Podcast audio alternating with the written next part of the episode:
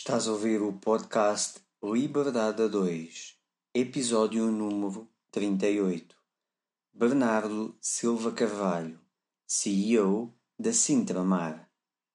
Bernardo Silva Carvalho é um grande empresário português, um homem que tinha tudo para viver uma vida muito confortável de forma acomodada, mas porque os seus valores não lhe permitem isso, porque quer sempre criar valor na vida das outras pessoas e nas organizações onde trabalha, coloca todo o seu empenho em tudo aquilo que faz.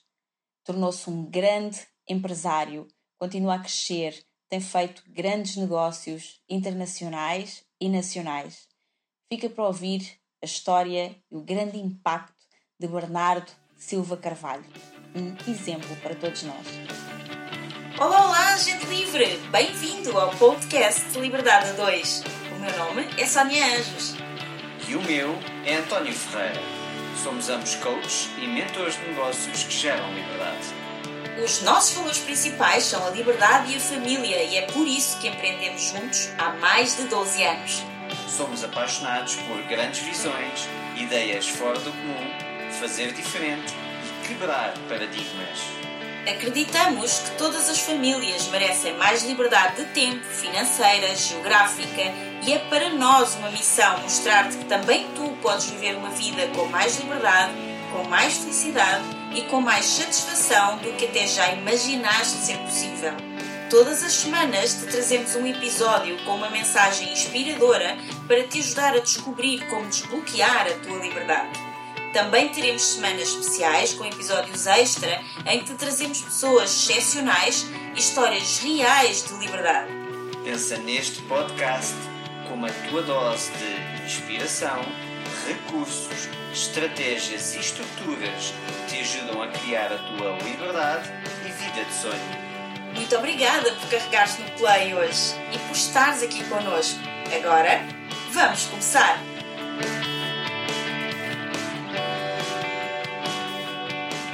Nascido em agosto de 1970, Bernardo Silva Carvalho é um apaixonado por golfe, surf e snowboard. Interessa-se por mercados emergentes, ler e viajar. É licenciado em Economia na Universidade Católica Portuguesa. Em 1997, torna-se diretor financeiro do Grupo Silva Carvalho, onde permaneceu até 2001. De 2001 a 2006, foi administrador do Grupo Silva Carvalho e em 2006 tornou-se administrador da Silva Carvalho Catering, que foi, entretanto, adquirida pelo Grupo Ibersol e Bernardo Silva Carvalho ficou na sua administração até 2010. Em 2011, torna-se CEO da Sintra Mar, atividades turísticas e hoteleiras em Sintra, Portugal, do grupo Silva Carvalho Restauração. Fica connosco para ouvir a história incrível deste grande empresário nacional e internacional, Bernardo Silva Carvalho. Bernardo, muito obrigado por ter aceito o nosso convite ao Liberdade a 2 podcast. Obrigado eu pelo vosso convite. Obrigada, Bernardo. É um prazer tê-lo aqui connosco. Em primeiro lugar, gostávamos muito que nos contasse o seu percurso, desde o início até, até, até aos dias de hoje. Isso porquê? Porque nós conhecemos um pouquinho o teu percurso e o que nós queremos ver aqui é ir explorando esse percurso à luz do desenvolvimento pessoal. Ok? Exatamente, Então, como é que exatamente. tudo começou desde o Bernardo adolescente? Epá, basicamente, isto, a história é simples, tem muitos detalhes interessantes e fora do comum, mas é, é simples. Estudei no Valsacina, pronto, e tive um percurso normal, como toda a gente. Depois Sim. entrei na Universidade Católica e nessa altura gostava muito de mercados financeiros. Pronto, comecei a fazer eh, mercados financeiros, Forex, commodities. Na altura não existia em Portugal e fazia na Suíça. E depois, quando foi possível eh, abrir eh, a conta em Portugal eh, em futuros, fazer trading de futuros, abriu. Sim. Por, foi o primeiro particular a fazer isso na altura Como, e... é que, como é que se faz? Como é que se consegue fazer uma coisa que supostamente não é possível fazer? Ou seja, como é que um particular faz uma coisa que é só Epá, supostamente elegível a uma corretora? Na altura fazia-se muitas coisas que não fazem hoje, mas não foi por causa disso que eu fiz. Filo porque não havia risco aonde eu abri. Pedem colaterais, uhum. o risco eh, de quem abre a conta é zero e deixaram até determinados valores com determinado colateral, você pode, diziam eles, negociar o que você quiser. O nosso risco é zero, portanto está tudo do, do seu lado, neste caso do meu lado, não é? Sim. Pronto, e a partir daí as coisas fazem-se, não é? Desde que não existe risco para, para a contraparte, portanto, por que não? E filo, não é? E fiz e, e pronto, e estudava hum, economia e fazia esta vida, eh, que era o que eu gostava, até acabar o curso. Pronto. E hum, após finalizar o meu curso, pá, tive uns tempos eh, nos Estados Unidos epá, e percebi que não era isto que eu queria, mercados financeiros. Ainda hoje percebo que é isso que eu não quero, continuo a não querer, passados 20 e muitos anos. Pronto. E o que é que te levou a, a, ter essa hum, primeira paixão pelos mercados financeiros e agora essa animosidade pelos mercados financeiros? Não, a paixão foi que eu achava que, tendo algum know-how, era possível ganhar eh, muito dinheiro. Sim. Epá, e depressa percebi que não é tendo know-how que se ganha dinheiro nos mercados financeiros. Eu, como economista que sou, tenho algum, se não muito know-how, acerca de variáveis macroeconómicas, de como Sim. as coisas se correlacionam, de várias situações que eu vi que na realidade não existem, que para mim fazem muito sentido e que cada vez menos existem na realidade.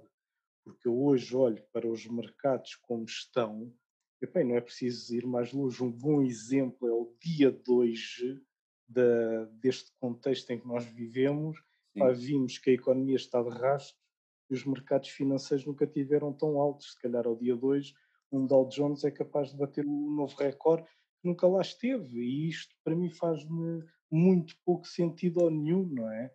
Portanto, cada vez mais percebo que não devemos estar onde as coisas não fazem sentido. Os basics hoje não fazem sentido nenhum. A qualquer pessoa com dois dedos de testa percebe que isto é um disparate. Sim. Portanto, para mim, na, na minha visão, no meu background de, de, estudos, percebo que isto é fugir disto, não é? Portanto, é o que eu faço. Mas o que é que tu achas que leva, tendo em conta, eh, lá está, que os fundamentais não são nada saudáveis, o que é que tu achas que leva, claro que isto é um, pouco a, a, pergunta do milhão de dólares, né? mas o que é que achas que, tu, que leva os mercados estarem tão altos? É eu, como investidor, dizer isto não faz sentido nenhum, é pá, mas está a dar dinheiro, vai meter. Ou, o que é, ou como é que achas que é a razão que uma coisa que aparentemente sem lógica nenhuma continua a subir quando, eu não digo toda a gente, mas muitas pessoas dizem o que tu acabaste de dizer, que é não faz sentido, a economia economia real e, economia, e os mercados financeiros Exatamente. estão em dimensões completamente diferentes. Portanto, completamente. mais cedo ou mais tarde vai haver uma correção assustadora. Sim. Epá, eh, há aqui duas dimensões do problema que eu vejo. A primeira é atraso, ou seja, os mercados financeiros devem ser um espelho da economia, porque as pessoas nem sabem o que é que são ações, não é? Sim. Epá, este é o problema, ou seja, quando nós vamos aos fundamentais das coisas, depois percebemos que Pronto, e se uma ação representa a posição da empresa financeira e a posição da empresa, as expectativas que nós temos para determinada empresa no futuro, pá, se calhar existem 10 ou 15, obviamente, que as tecnológicas hoje em dia e tudo mais fazem sentido, pá, mas 90% da composição do índice, se calhar, não é assim. E bem, depois, o que é que se passa aqui? Hoje há uma liquidez completamente disparatada, não é? Ou seja, injeta-se capital na economia, injeta-se liquidez na economia, Sim. que em vez de ir parar a economia real, eu acredito, acredito, não sei, por exemplo, investimentos de Fed, liquidez de Fed, já não metem moeda a circular através de obrigações e de dívida, não, vão diretos a mercados acionistas, compram ações, compram. Epá, o que leva a esta situação. Para mim, isto é básico, não é? a primeira dimensão do problema. Sim. A injeção de bancos centrais entrarem onde não deve. A segunda dimensão é que hoje quem investe não são as pessoas. É isto que, é isto que 90% de, de quem anda aqui não percebe nada disto. Hoje os investimentos são feitos por uh, algoritmos, por robôs, não é? Sim. Portanto, não vale a pena pensar que o particular faz alguma coisa onde quer que seja em qualquer mercado financeiro, porque não faz.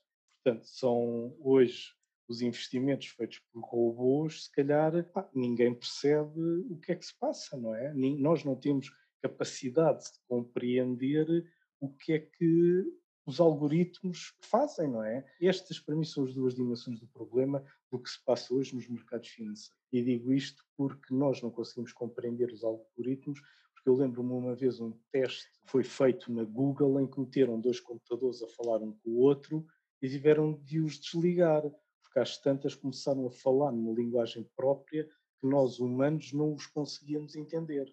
Hum. E então a única solução foi desligá-lo. Portanto, é pá, dito isto, não é? Percebemos que percebemos muito pouco de mercados financeiros, não é? Sim. Portanto, é isto que me leva a não ter um cêntimo nesses mercados. Quando nós vemos aí cada vez há mais nas redes sociais os personal advisors, os advisors em investimentos, com aquelas frases do Warren Buffett, be fearful when others are greedy and be greedy when others are fearful. Isso é aqui um bocado tudo fanchada, não é? Para mim é. Para mim é. Bem, eu ligo pouco ao que as redes sociais dizem. Aliás, eu, a única rede social eu tenho é o Instagram e não tenho mais nenhuma. Fui, quando nasceu o Facebook, fui das primeiras pessoas a ter Facebook lancei o Facebook numa grande empresa em Portugal hum.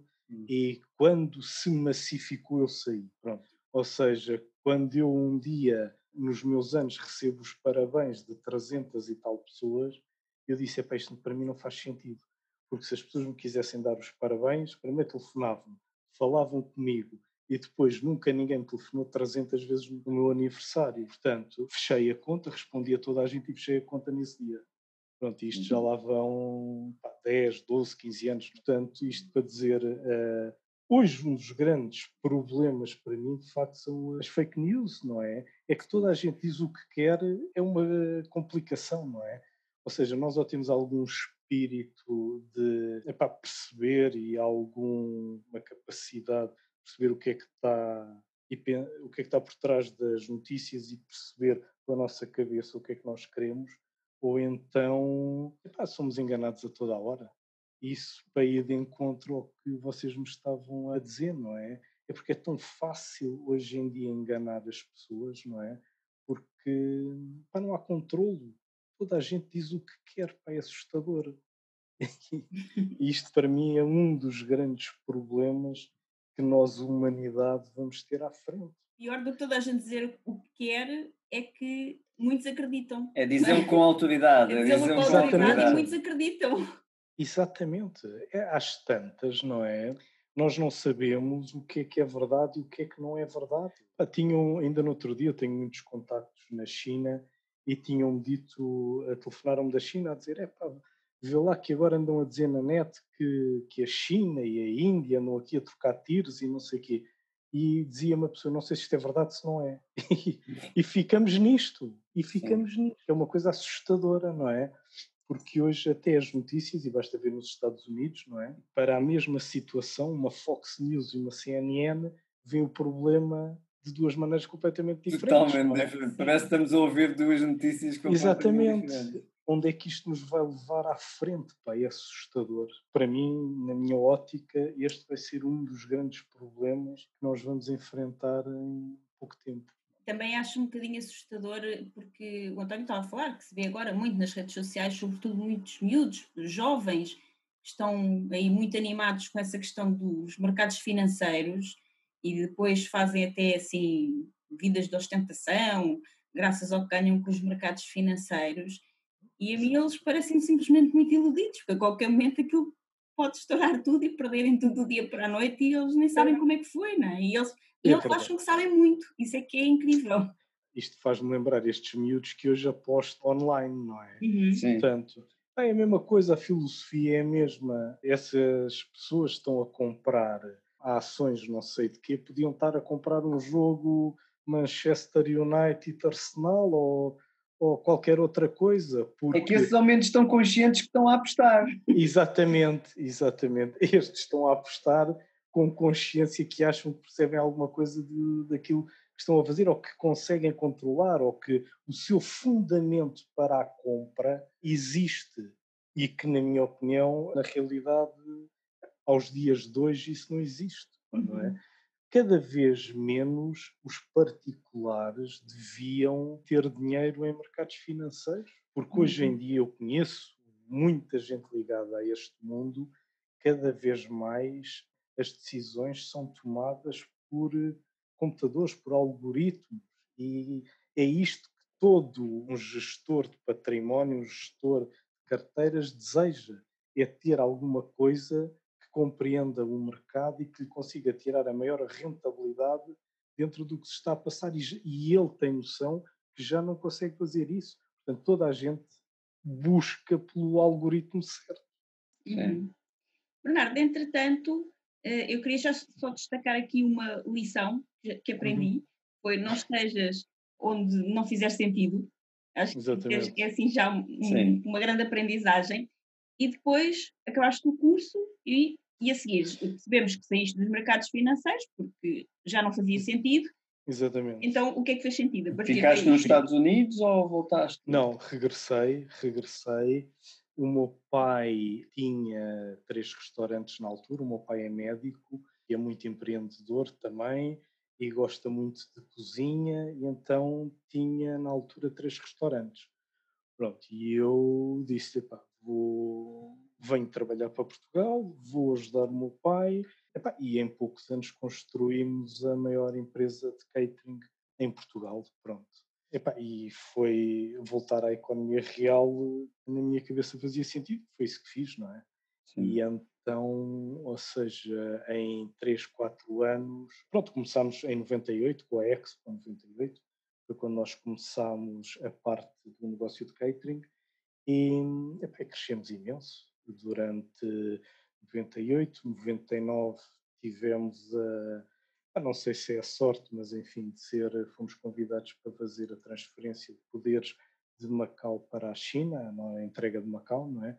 Sim. Fomos convidados para fazer o banquete oficial em Macau e pronto, e a partir daí a dimensão que nós tomamos foi completamente desproporcionada à que existia, às empresas que existiam em Portugal.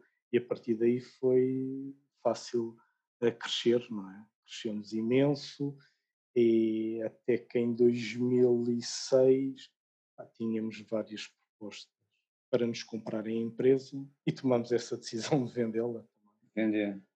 Só, só, gostava de ir um, um, um pouquinho atrás na questão de Macau. Sim. Macau é um sempre foi um, um, território muito querido para os portugueses ou para a história portuguesa não foi invadido, na segunda pelos japoneses, na segunda é guerra, fala-se que é sempre a, a invicta quase. Eu recordo-me de ver até nessa, nessa cerimónia que tu, estiveste presente, é o é presidente Jorge Sampaio chorar quando eh, foi retirada a bandeira portuguesa. Qual era a emoção? Em primeiro lugar, na tua opinião, que estiveste lá e que sentiste o processo in loco, Sim qual era a real razão de, da China eh, querer Macau de volta? Uhum. Quais eram as emoções que sentiram de parte a parte, tanto da parte da China como da parte dos portugueses? a razão da China querer Macau é preciso perceber a cultura chinesa. Sim. Aqui eh, há três territórios, não é? Que a China quer que são que ela tem-nos como sendo dela Taiwan, uhum. Hong Kong e Macau. Portanto, Macau e Hong Kong já os têm, não não pela área do território, como calculam, não é? Sim. Mas a mãe China vê isto como dela, não é nem pelo PIB que existe em cada um dos territórios, não é pela área, mas é pelo não está completa a China sem estes três territórios. E a China vai lutar por tê-los os três. Não, não vale a pena pensar o contrário, porque isto só entendendo a cultura chinesa, de facto, e conseguiram. E eles têm um respeito por Macau muito mais do que por Hong Kong, enfim, e depois de tudo o que se passou uh, pós o handover, e, e, aos dias de hoje, não é? Podemos ver a diferença entre Hong Kong e Macau, os problemas que eles têm de gerir de um lado e do outro, e sempre olharam com, para Macau com, epá, com algum carinho, não sei explicar, com algum deferimento, sempre foi o filho bem comportado, sempre nunca tivemos problemas, nunca arranjamos problemas à China, temos um, uma filosofia de vida completamente diferente dos britânicos, Sim. portanto a nossa relação com China sempre foi muito fácil e sempre foi muito saudável entre as partes. Pronto. Pá, dito isto, acho que foi que a China ficou muito satisfeita com, com ter integrado a Macau na China, que a integração completa são 50 anos, portanto são em 2030, 2050 é que vai ser 100% China, portanto ainda estamos durante o período de transição dos acordos e tal, estão vigentes até 2049, e a partir daí é integrado Macau-China. Quanto ao lado português, eu percebi que, primeiro, eu não tinha afinidade nenhuma a Macau, na altura não conhecia, apenas vivi lá há três meses e meio para montar toda a operação de catering, mas percebi que era uma perda grande para Portugal e tinha um potencial enorme Macau que eu acho que os portugueses não, não conseguiram ver. Pronto. Ou seja, foi preciso, foi quase preciso irem lá os portugueses para Macau estar como está ao dia de hoje. Isso faz-me alguma confusão, não é? Porque de facto nós não sabemos aproveitar os recursos que temos, não é? E se vocês, não sei se conhecem Macau ou não, mas Macau de 99 e Macau de 2020 é. Parece outro país, parece outra região, não tem nada a ver. Eu, na primeira parte da pandemia, quando isto surgiu, até estive lá dois meses e meio em Macau, porque de facto, ao tempo dos portugueses, aquilo era uma cidade velha, uma cidade subdesenvolvida, uma, uma coisa. Pronto. Hoje, ao dia de hoje, temos uma Macau que em 30 dias faz mais do que Las Vegas em 360. Uhum. Uh, temos do melhor que existe no mundo, do melhor. Epá, e foi preciso saírem de lá os portugueses. O território cresceu quase 30% em termos de área, ou seja, o que se ganhou ao mar para poder fazer novas construções, novos desenvolvimentos, novas pontes, novas circulações, tudo, não é? 30% é enorme. 30%. É imenso, imenso é, é, o que eu digo, só conhecendo em 99 e olhando em 2020 para nós percebermos a, a diferença abismal. E nós tivemos lá 500 anos, portanto, uhum. ou seja, em 30 anos fizeram o que nós em 500 não fizemos, não é? Mas pronto. E o que é que achas que. Porque as pessoas podem sempre dizer: ah, não, mas a China tem muito mais capital, portanto tem muito mais músculo financeiro, Portugal não tem esse músculo financeiro, por isso é que não fizemos. Achas que isso é a razão?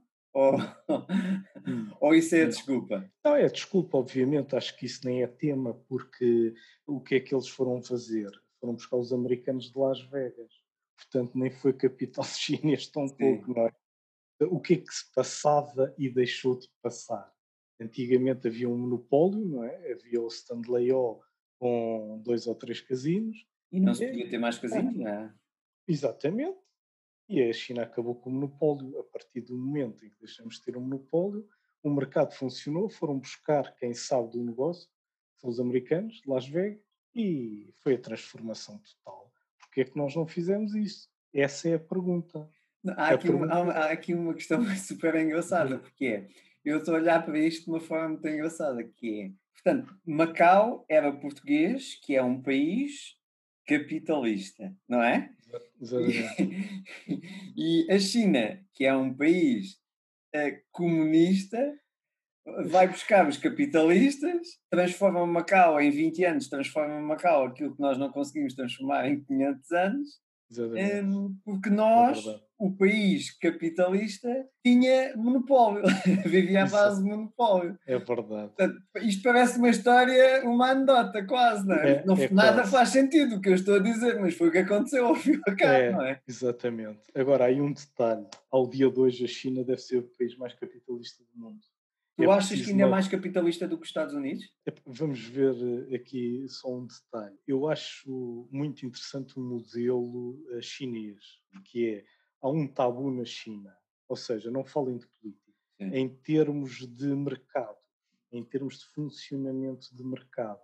Epá, aquilo é o país mais capitalista do mundo, quer se queira, quer não. A concorrência que existe na China não existe em outra parte do mundo são milhões de microempresas a lutar por um cliente, por dois clientes. Portanto, eles são tantos, mas a concorrência é tão grande que epá, o mercado funciona. Sim. O mercado funciona, é uma coisa inacreditável. E lá está, em 2020 já vimos quem é que anda a fechar economias.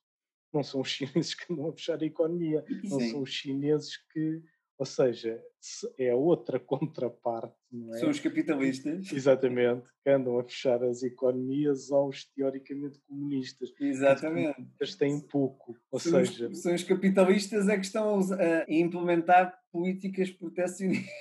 Exatamente. Que eu acho isto delicioso. Exatamente, exatamente. Pronto, e depois não entrando muito em políticas, há aqui uma, uma enorme diferença de inteligências entre presidentes e, e, tudo mais, não é? Portanto, quer se goste ou não. E eu respeito, epá, adoro os Estados Unidos. Vou Sim. todos os anos aos Estados Unidos. Agora, epá, nós percebemos quem é o Xi Jinping e percebemos do outro lado, quando existe um Trump, o desequilíbrio é enorme, não é? É grande, não se pode dizer o contrário. Portanto, isto vai afetar a prazo os Estados Unidos. Eu lembro-me, eu conto esta história, quando o, o, Trump foi eleito, na China já se falava muito em 5Gs e não sei o quê, que agora está muito na voga, há um ano para cá. E o Trump usava nós, 5Gs. Não, o que é isso? Nós vamos ter o 7 e 8G a usar com a tecnologia, não é? E o que me assusta hoje em dia é que a China, em termos tecnológicos, começa a ficar à frente dos países ocidentais que, teoricamente ou culturalmente, toda a vida foram mais avançados, não é? Sim. Nós podemos ver pelo número de patentes que o ano passado foram criadas, registadas, a primeira vez na vida que a China registrou mais que os Estados Unidos. Patentes. Epá, e quem conhece a China percebe epá, o que estou a dizer. Tecnologicamente aquela gente está anos-luz. Bem, então da Europa nem comento, não é? Sim já não existe um cartão de crédito, já ninguém anda com dinheiro, tudo se paga com o telemóvel, eles têm plataformas como o WeChat e epá, coisas, os Alipays, uh, coisas epá, fabulosas. Epá. Não, infelizmente nós não conseguimos acompanhar, nós Ocidente, já estamos a ficar para trás, é isso que me assusta um bocado. E o ano passado eu conheço bem o cofundador do Alibaba, é Sim. uma das maiores empresas do mundo. E quem patrocinou a Liga das Nações o ano passado foi uh, o Alibaba, através do AliExpress. Sim, ele convidou-me para. Pronto, estive a passar uh, uns dias com ele no Porto e depois estivemos a ver os jogos de futebol. A minha pergunta é: porquê que é o, o Alipay que patrocina a Liga das Nações e não há de ser um Apple Pay, por exemplo. Sim. Ou seja, eu em Portugal já estou a pagar com a Alipay e não com o Apple Pay. Que é, uma é um coisa grande que... final. É exatamente, a questão é essa, não é? Epá, faz pena estarmos a ficar para trás, não é? Mas quando o desequilíbrio em termos de inteligência é tão grande entre um presidente e outro, as coisas só podem correr assim, não é? Sim. Não vale a pena. E, e, ainda há muito na Europa e nos Estados Unidos aquela ideia que são os chineses que produzem, mas as ideias, o, a investigação e desenvolvimento estão nos Estados Unidos ou, ou, ou, na Europa. Mas a ideia que eu tenho é que a nível universitário até, os Estados Unidos já, ou melhor, a China está muito, muito perto até a nível de papers, de hum, Sim, sim, sim. estudos publicados, até esse nível as, as universidades chinesas estão muito perto das melhores universidades dos Estados Unidos. Portanto, aquela ideia que nós temos as ideias e depois mandamos os chineses fabricar está. Isso era, isso era em 99. Exatamente, não é? É. Não, é, o, a capacidade daquela gente é consegue produzir do mais barato ao mais caro. Sim. É isso que é impressionante. Porque antigamente eles, epá, como eu costumo dizer, eles só fabricavam lixo. Hoje em dia isso não existe. Eles também sabem produzir barato. Sim. O problema é que nós queremos tudo muito barato. E eles, para o muito barato, também fazem. Agora, quando é preciso fabricar do que melhor existe no mundo, é lá que é feito, É. quer se queira ou não. De tal maneira que o governo japonês, ao dia 2, tomou medidas de, com as empresas que fabricavam na China de apoio à- ao retorno das empresas para o Japão. Porque, de facto, toda a gente percebeu que o mundo está na mão da China. Ou seja, a deslocalização que foi feita durante 20 e tal anos para a China, demos-lhes a eles, ou seja, a riqueza toda foi-lhes dada a eles. Não é? Portanto, hoje é complicadíssimo concorrer com os chineses. Isto é fácil de perceber. Nós fomos ao detalhe das coisas, só o que eles compram, as quantidades que eles compram, por nós lhes termos dado a eles a produção, não é? Sim. deixa. É para não conseguimos concorrer, não é? Portanto, eles compram para o mundo, não é? Portanto, qualquer outro país que queira concorrer a este nível, as economias de escala são tão grandes lá que acabou a concorrência, não é? O mito da mão de obra barata, não é? Toda a gente Sim. olha para a China, pouca gente entende a China e olham, continuam a olhar para a China como mão de obra barata. E isso não existe. Eu tive vários restaurantes na China, várias empresas na China e, e quando eu entrei na China, a realidade era uma. Quando eu depois vendi o- alguns negócios que tinha na China, a realidade já era outra, não é? Um chinês não ganha assim tão mal como as pessoas pensam. Um chinês eh, é capaz de ganhar menos de 10% que um português Hum, portanto, e consegue viver muito mais barato que um português. Depois, claro, obviamente, temos as cidades referências, mas isso é outra situação. Mas numa cidade normal, sim. a qualidade de vida de um chinês não é pior que a de um português. As pessoas não têm essa noção, não é?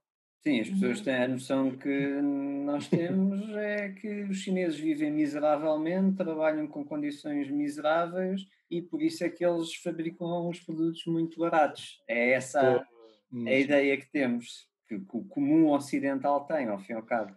pronto, mas a realidade mudou muito. Pois.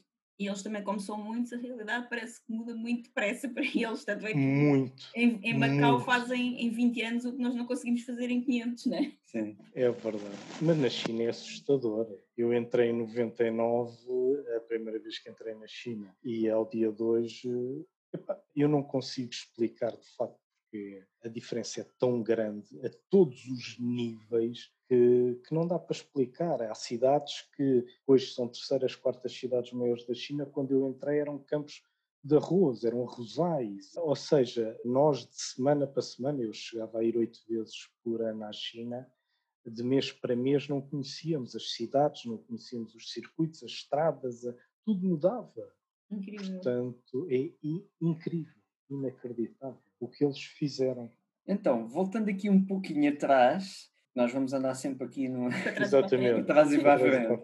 Há aqui a parte de, de tu teres convidado para esse evento em Macau, que Sim. foi um evento extremamente grande e completamente a ver, eh, não é ver-se, está a faltar a palavra, completamente gigante comparado com os eventos que tu produzias cá em Portugal. Sim, sim. Um, e se já é um enorme atrevimento, imagina, tu fazeres um, um evento para. Estás habituado a fazer eventos para 100 pessoas em Portugal e vai haver um, um mega evento em Portugal e convidam-te para fazer um evento em Portugal para 1500 pessoas e já é muito da tua parte.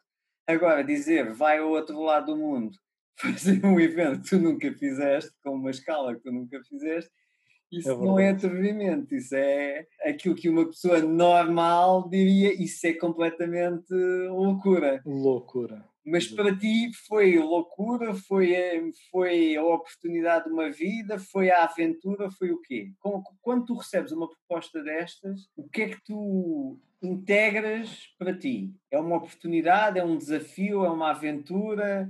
O que é que integraste quando te dão essa oportunidade? Fazer e até um... antes ainda dessa aventura, vem a outra, não é? do jantar Sim. cá em Portugal, no, no pavilhão de Macau, que foi, acho que foi depois que também esse convite, não é? é verdade. Um, na altura eras praticamente um miúdo, devias ter pouco, 20 e poucos anos, não é? Saí da faculdade há relativamente pouco tempo. Exatamente.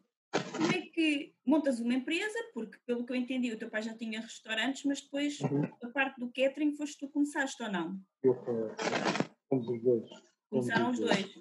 Exatamente. Sim, mas era tudo muito novo, estávamos a começar a, a trabalhar há pouco tempo e, entretanto, tinhas feito eventos para 100, 100 e tal pessoas e convidam-te para um evento de 1500 pessoas de uma semana para a outra. E tu não é tinhas nada, não tinhas material, não tinhas nada.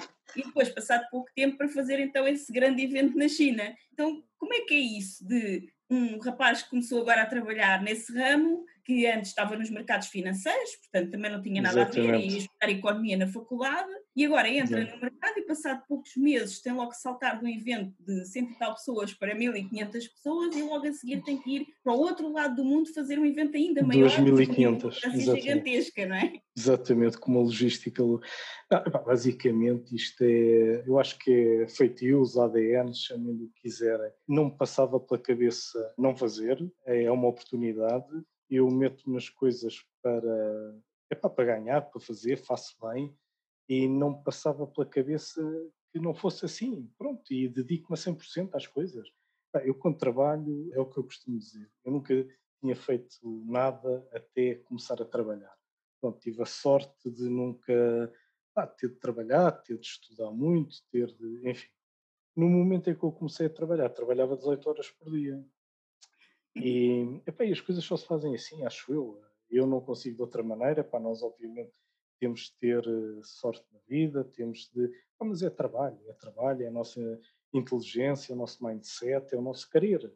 Epá, e quando nós queremos, uh, e quando eu quero, quero. E é assim, é uma chatice. Sou muito exigente comigo e com os outros, e quando eu quero, quero. E as coisas fazem-se. Dou a quem doer. nem que eu não durma, e muitas noites sem dormir, e trabalho 18, 20 horas por dia e faço. Epá, quando eu quero, faço. Ponto final. Não, não há alternativa. E quando foi apresentado, tanto em Portugal, que eu acho que ainda foi mais difícil, porque na altura tinha menos experiência, um ano menos de experiência. Pronto, e fiz, e, e fiz, e fiz bem, de tal maneira que correram bem que fomos convidados para ir para o outro lado do mundo, não é? Mas é, é um mindset e que nós temos de pôr na, na nossa vida, não é? Não sei fazer de outra maneira. E de onde é que achas que veio esse mindset? Tu foste educado assim? É porque o teu pai já era empreendedor? Era uma coisa tua? De onde é que, de onde é que achas que isso veio? Eu, eu acho que é muito, muito da nossa educação, não é? Acho que de nós, de dentro de nós, e depois é uma força de vontade que eu não sei de onde é que vem, de facto. Acho que é muita exigência, muita cultura interior nossa, de pá, ainda ao dia de hoje, eh, pronto, não trabalho tanto como trabalhava, felizmente, eh, mas ainda sou muito exigente. Levanto-me todos os dias às seis da manhã. Pronto, são determinadas situações que eu vejo pouca gente ou muito pouca gente a ter uma atitude de vida assim. Pronto, e acho que isto no, no final do dia faz a diferença, não é? Uhum. Eu todos os dias vejo o que é que eu acrescentei de valor. Todos os dias eu acabo, saio do escritório e digo o que é que eu acrescentei hoje ao dia de hoje. Se não fizer nada, não estou aqui a fazer nada, não é? o que eu costumo dizer. Se eu não acrescentar valor à organização onde estou, saio. Não faz sentido, não é? Hum. Portanto, eu acho que é uma cultura de rigor e de exigência que eu tenho comigo, que acho que veio também da, da educação, eh, veio de, epá, dos estudos que eu depois tive, quando na Católica, a partir do terceiro ano, tive mesmo de me aplicar. epá, e serviu-me de guia para a vida, pronto, acho que, que é isto. Uhum. Que não é fácil, que não é fácil, deixem-me só acrescentar isto, Sim. que as pessoas de fora parece fácil, mas não é fácil. É mais fácil ver do que fazer. Pois. Não, e eu acho que não é mesmo nada fácil, porque tu és, eras um rapaz, não é? quando tudo começou, um rapaz Sim, que eh, tinha uma vida boa, não é? sim, Que os os teus pais eh, já trabalhavam muito, mas também eram empreendedores e já tinham vários restaurantes, empresas, a medicina, exatamente. Tinhas uma boa vida Tinha. e hum, depois também brincaste naquela altura nos mercados financeiros, aí também ganhaste o teu dinheiro. Uhum, Ou uhum. seja, tu não tinhas necessidade nenhuma disto.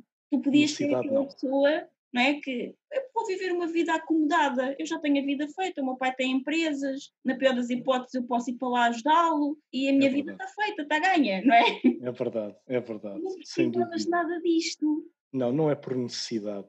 A questão não é a necessidade, de facto. A questão é, é isto que eu vos estava a contar. Pá, é uma cultura interna de exigência enorme que eu tenho Epá, e não me metem nada para perder.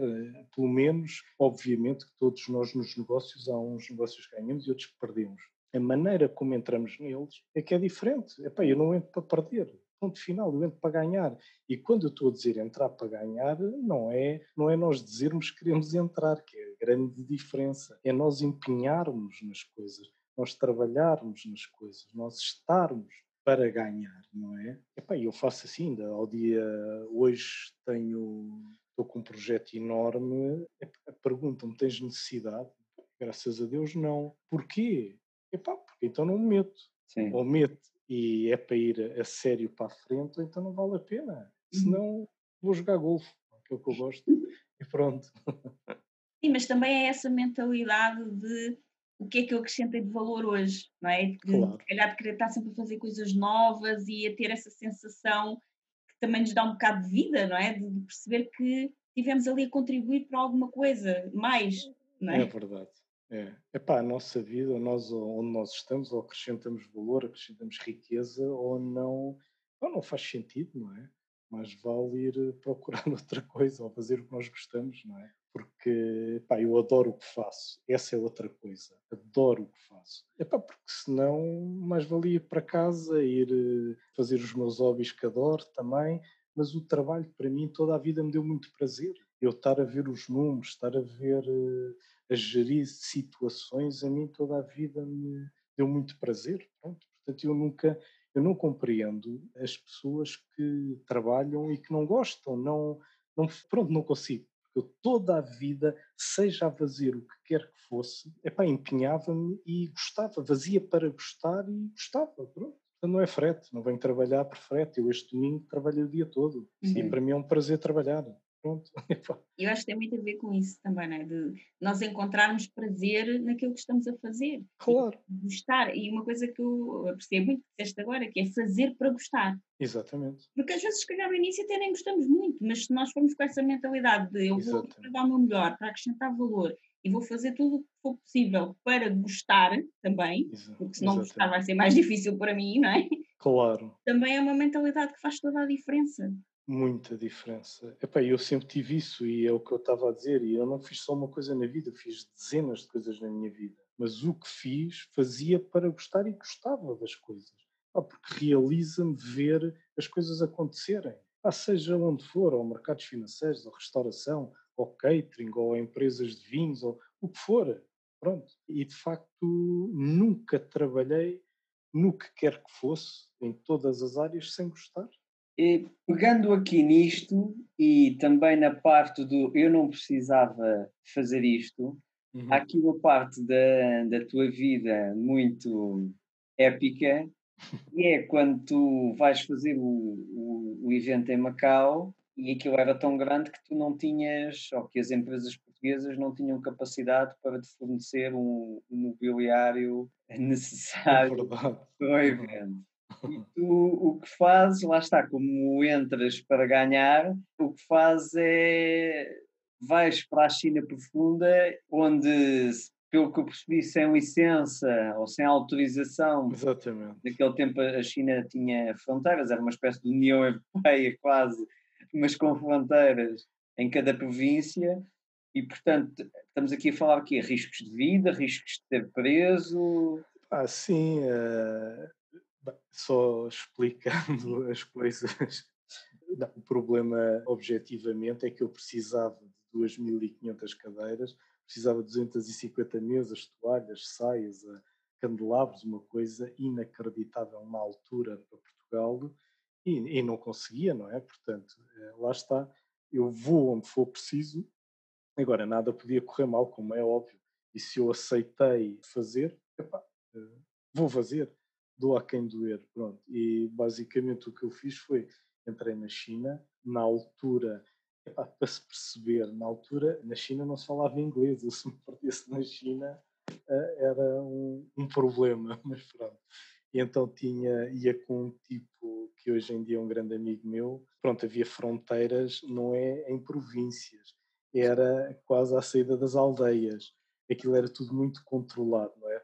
Porque eles não, não se podiam, as movimentações de massas não se podiam dar na China, não é? Senão as ah, pessoas, era? Era, exatamente. Por isso é que havia as fronteiras dentro da China, porque eles tinham começado a abrir as regiões especiais, onde tinha o tal capitalismo, onde eles podiam produzir para exportar, ou seja, onde os assalariados eram mais bem pagos.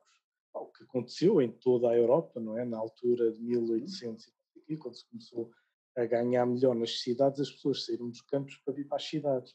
E para não se dar esse movimento, que então era o descalabro total dentro da China. Por isso é que eu digo, estes tipos estão muito à nossa frente em termos de, de pensar estratégica 30 e 40 anos, esta gente não brinca. Pronto, e por causa disso existiam as fronteiras e eu só tinha um visto de turismo para Zhuhai, que é a cidade colada a Macau. O problema é que eu precisava de ir para outras cidades a 150, 200 quilómetros de Macau para me produzirem as cadeiras, para me produzirem tudo o que eu referi, e não tinha visto. Então escondia-me na, na, na, carrinha para poder passar entre as fronteiras dentro da China, não é?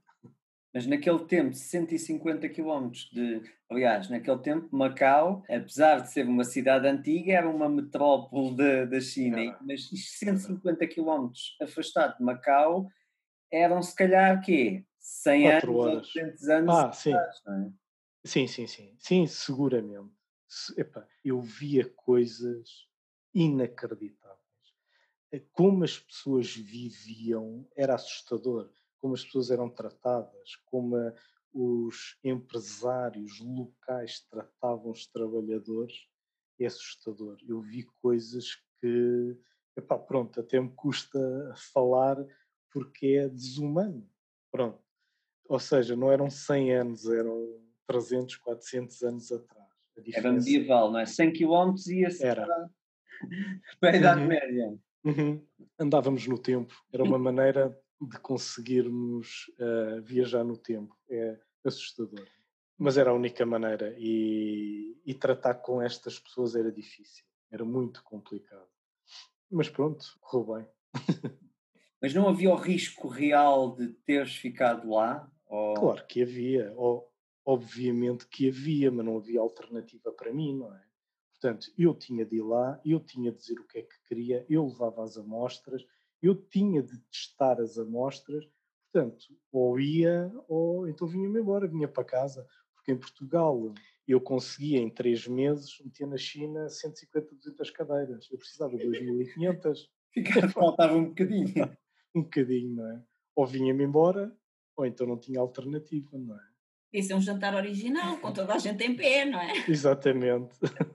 Mas aqui há uma estrutura muito interessante que é, a partir do momento em que tu aceitas o desafio, é muito usual aquilo que tu dizes, que é quando eu digo que faço, eu faço. Isso é muito usual ouvir. O que já não é tão usual é quando eu digo que faço, eu arrisco a minha vida, eu faço nem que tenha que arriscar a minha vida. Não é minha, é tudo. Já não é muito comum de ouvir. Sim, tu disseste faz não. quem doer, mas. Exatamente. Não é, é assim, não é? claro, claro, mas eu sou o primeiro a dar a cara por tudo, não é? É. Essa é a minha função, pá, e é isso que eu fiz e faço a vida toda. Epá, eu, tudo o que acontece na minha organização, a culpa é minha, ponto final não vale a pena pensar de outra maneira. Portanto, tudo se reflete na, nas minhas ações. Epá, porque isto é tudo muito engraçado dizer que a culpa é do A ou do B, mas eu não sou assim. A culpa é minha. A organização é minha, portanto, tudo. Eu tenho responsabilidade em tudo. E é um bocadinho isto que eu vejo as coisas. Pá. Não é dizer ao outro para fazer. Não, eu faço. Pá, na minha organização não há nada que as pessoas saibam fazer que eu não saiba, que eu já tenha feito. Portanto, eu quando digo uh, que meto nas coisas, eu meto nas coisas, que é uma diferença grande.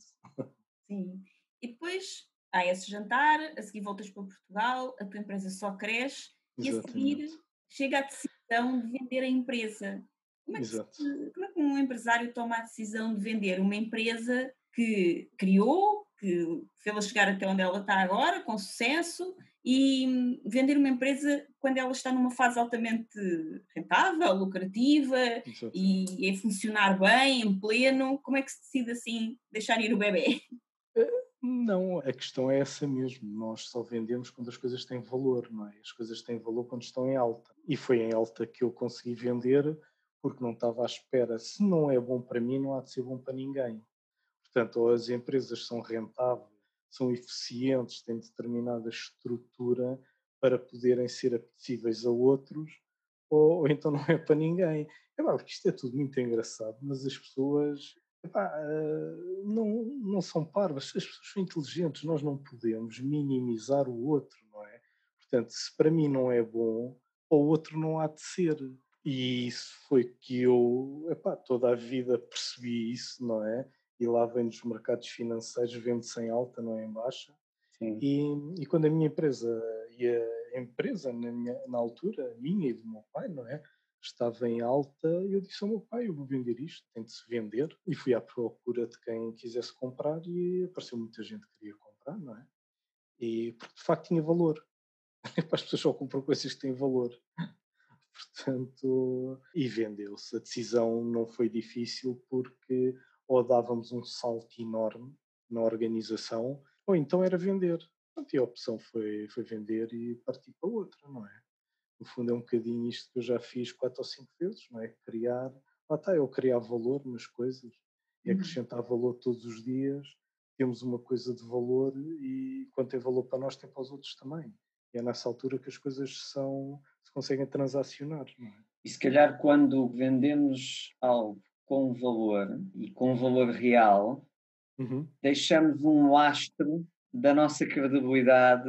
Há muito aquele conceito de embolsar a coisa e vendê-la mais cara do que ela na realidade é. Uhum. E isso é uma forma de ganhar dinheiro rapidamente.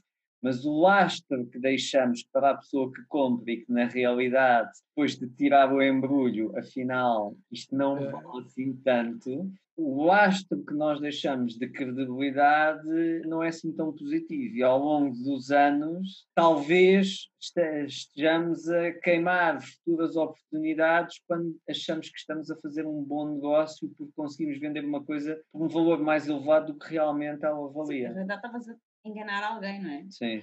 Exatamente.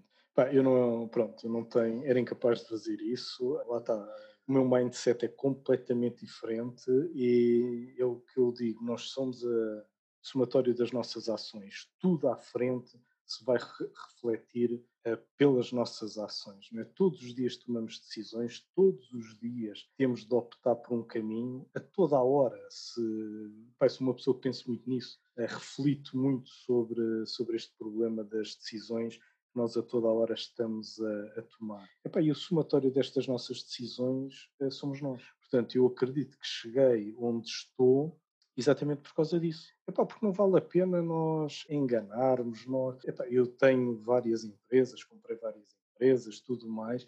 Epá, essa coisa de vale tanto, mas não está refletido, epá, eu, isso para mim vale zero. Se não está, não existe. Portanto, isso hoje em dia, essa coisa de comprar pelo que os outros dizem, ou eu não era capaz, de tal maneira que as pessoas que me compraram a minha também a compraram pelo que lá está, não é pelo que, que eu dizia. Portanto, eu não dizia nada. Quem diz são os números, eu não falo, não é?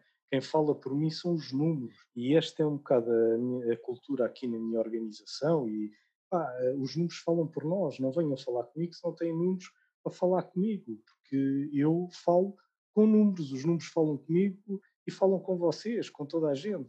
Portanto, essa coisa do diz, do acho, aqui dentro ninguém acha Uhum. nada. Epá, existem números que nos dizem alguma coisa, ninguém, essa coisa do acho aqui não entra, pronto. Isto respondendo um bocadinho à, à questão, não é? Do embrulho. Ah, Eu, para mim não existe embrulhos, existe o que é. Outra coisa é existir falsificação de números, isso é outra coisa. Uh, mas isso então já estamos num estágio completamente diferente, não é? Agora, essa coisa do diz e os números dizem outra coisa, ah, nós vamos pelo que está nos números, não é? Uhum. Mas entretanto, tu vendeste a empresa, mas continuaste na mesma área de restauração a partir daí, ou não? Sim, eu vendi a empresa, tive um dos pressupostos da compra foi eu ficar na administração da empresa durante três anos e foi o que aconteceu.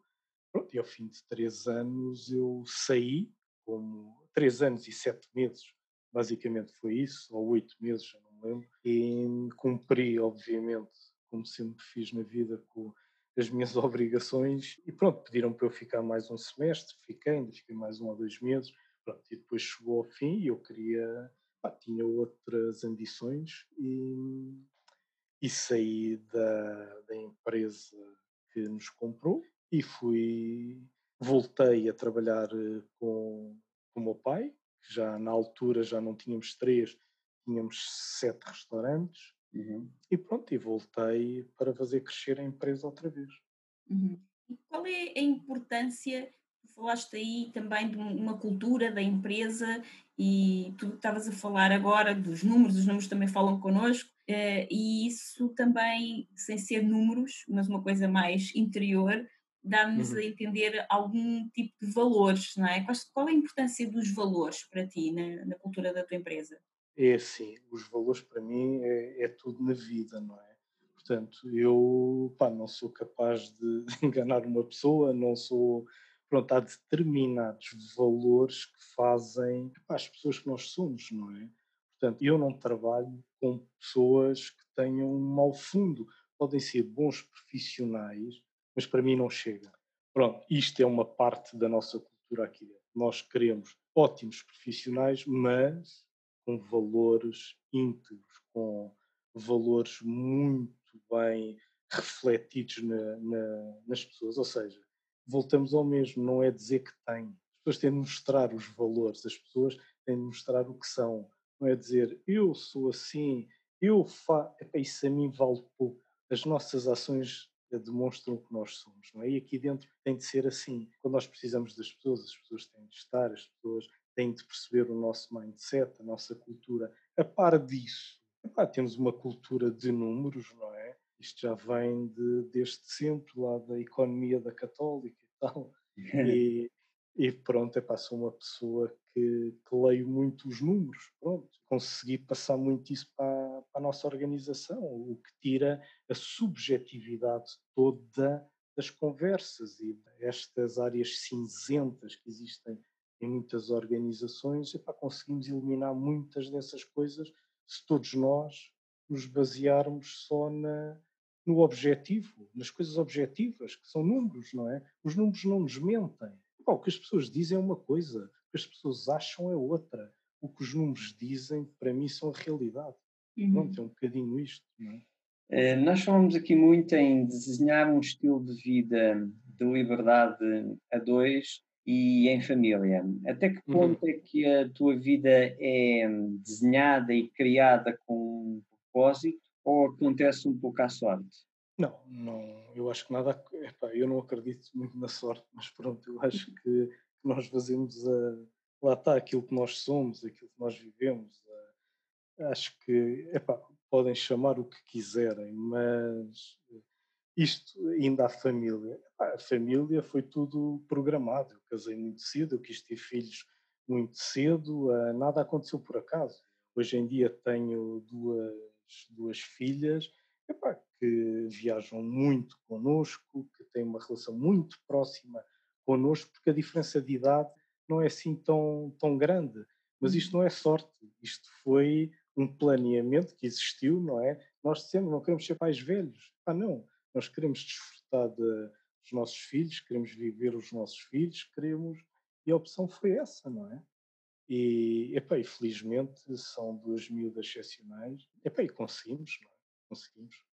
E qual é o papel da família nas atividades da empresa? O que é que elas representam para os negócios ou ficam um bocadinho assim mais no, na parte de trás né, da cortina como apoio, mas ou, ou, então estão mais presentes? Como é que funciona? Não, uh, ninguém da família trabalha comigo. uh, e da minha família, mulher e filhas, ninguém trabalha, pá, porque acho que não, não faz sentido. Um, pelo menos numa, nesta fase, uh, eu acho que elas têm de fazer o percurso delas, obviamente com todo o meu apoio. Há uma que já está a querer fazer um, uma empresa, já com aí algumas patentes e tudo mais, tem todo o meu apoio, eh, mas não mais do que isso, não é? Porque eu acho que as pessoas têm que ter o caminho delas e, obviamente, sabendo sempre que têm o apoio dos pais incondicional, sempre.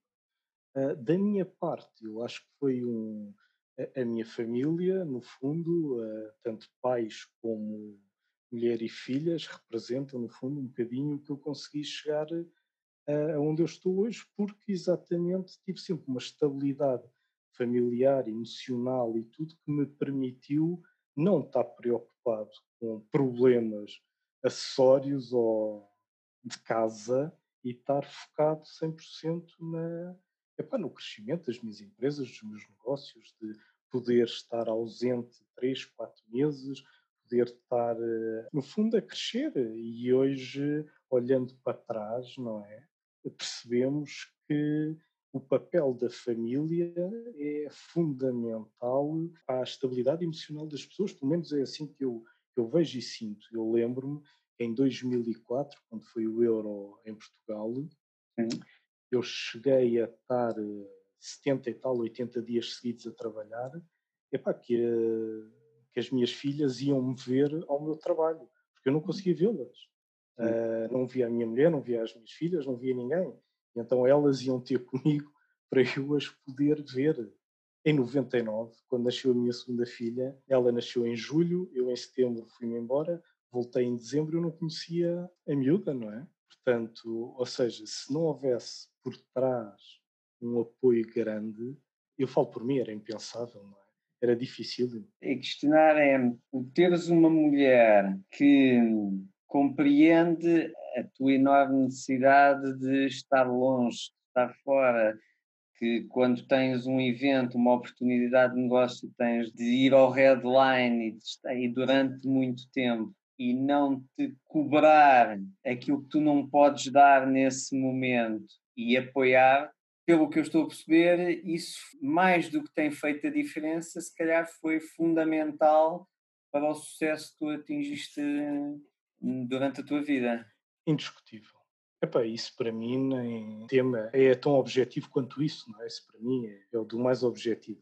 Mas isto também porque ela trabalha imenso. Ou seja, ela trabalhou a vida toda muito, percebe as minhas necessidades de trabalho, porque também o fez, Epá, e toda a família estava no mesmo projeto, não é? Ou nós estamos dentro do mesmo e percebemos, porque de facto é um sacrifício calhar todos fazemos naquele momento, para à frente nós todos podermos desfrutar de um sacrifício que foi feito atrás.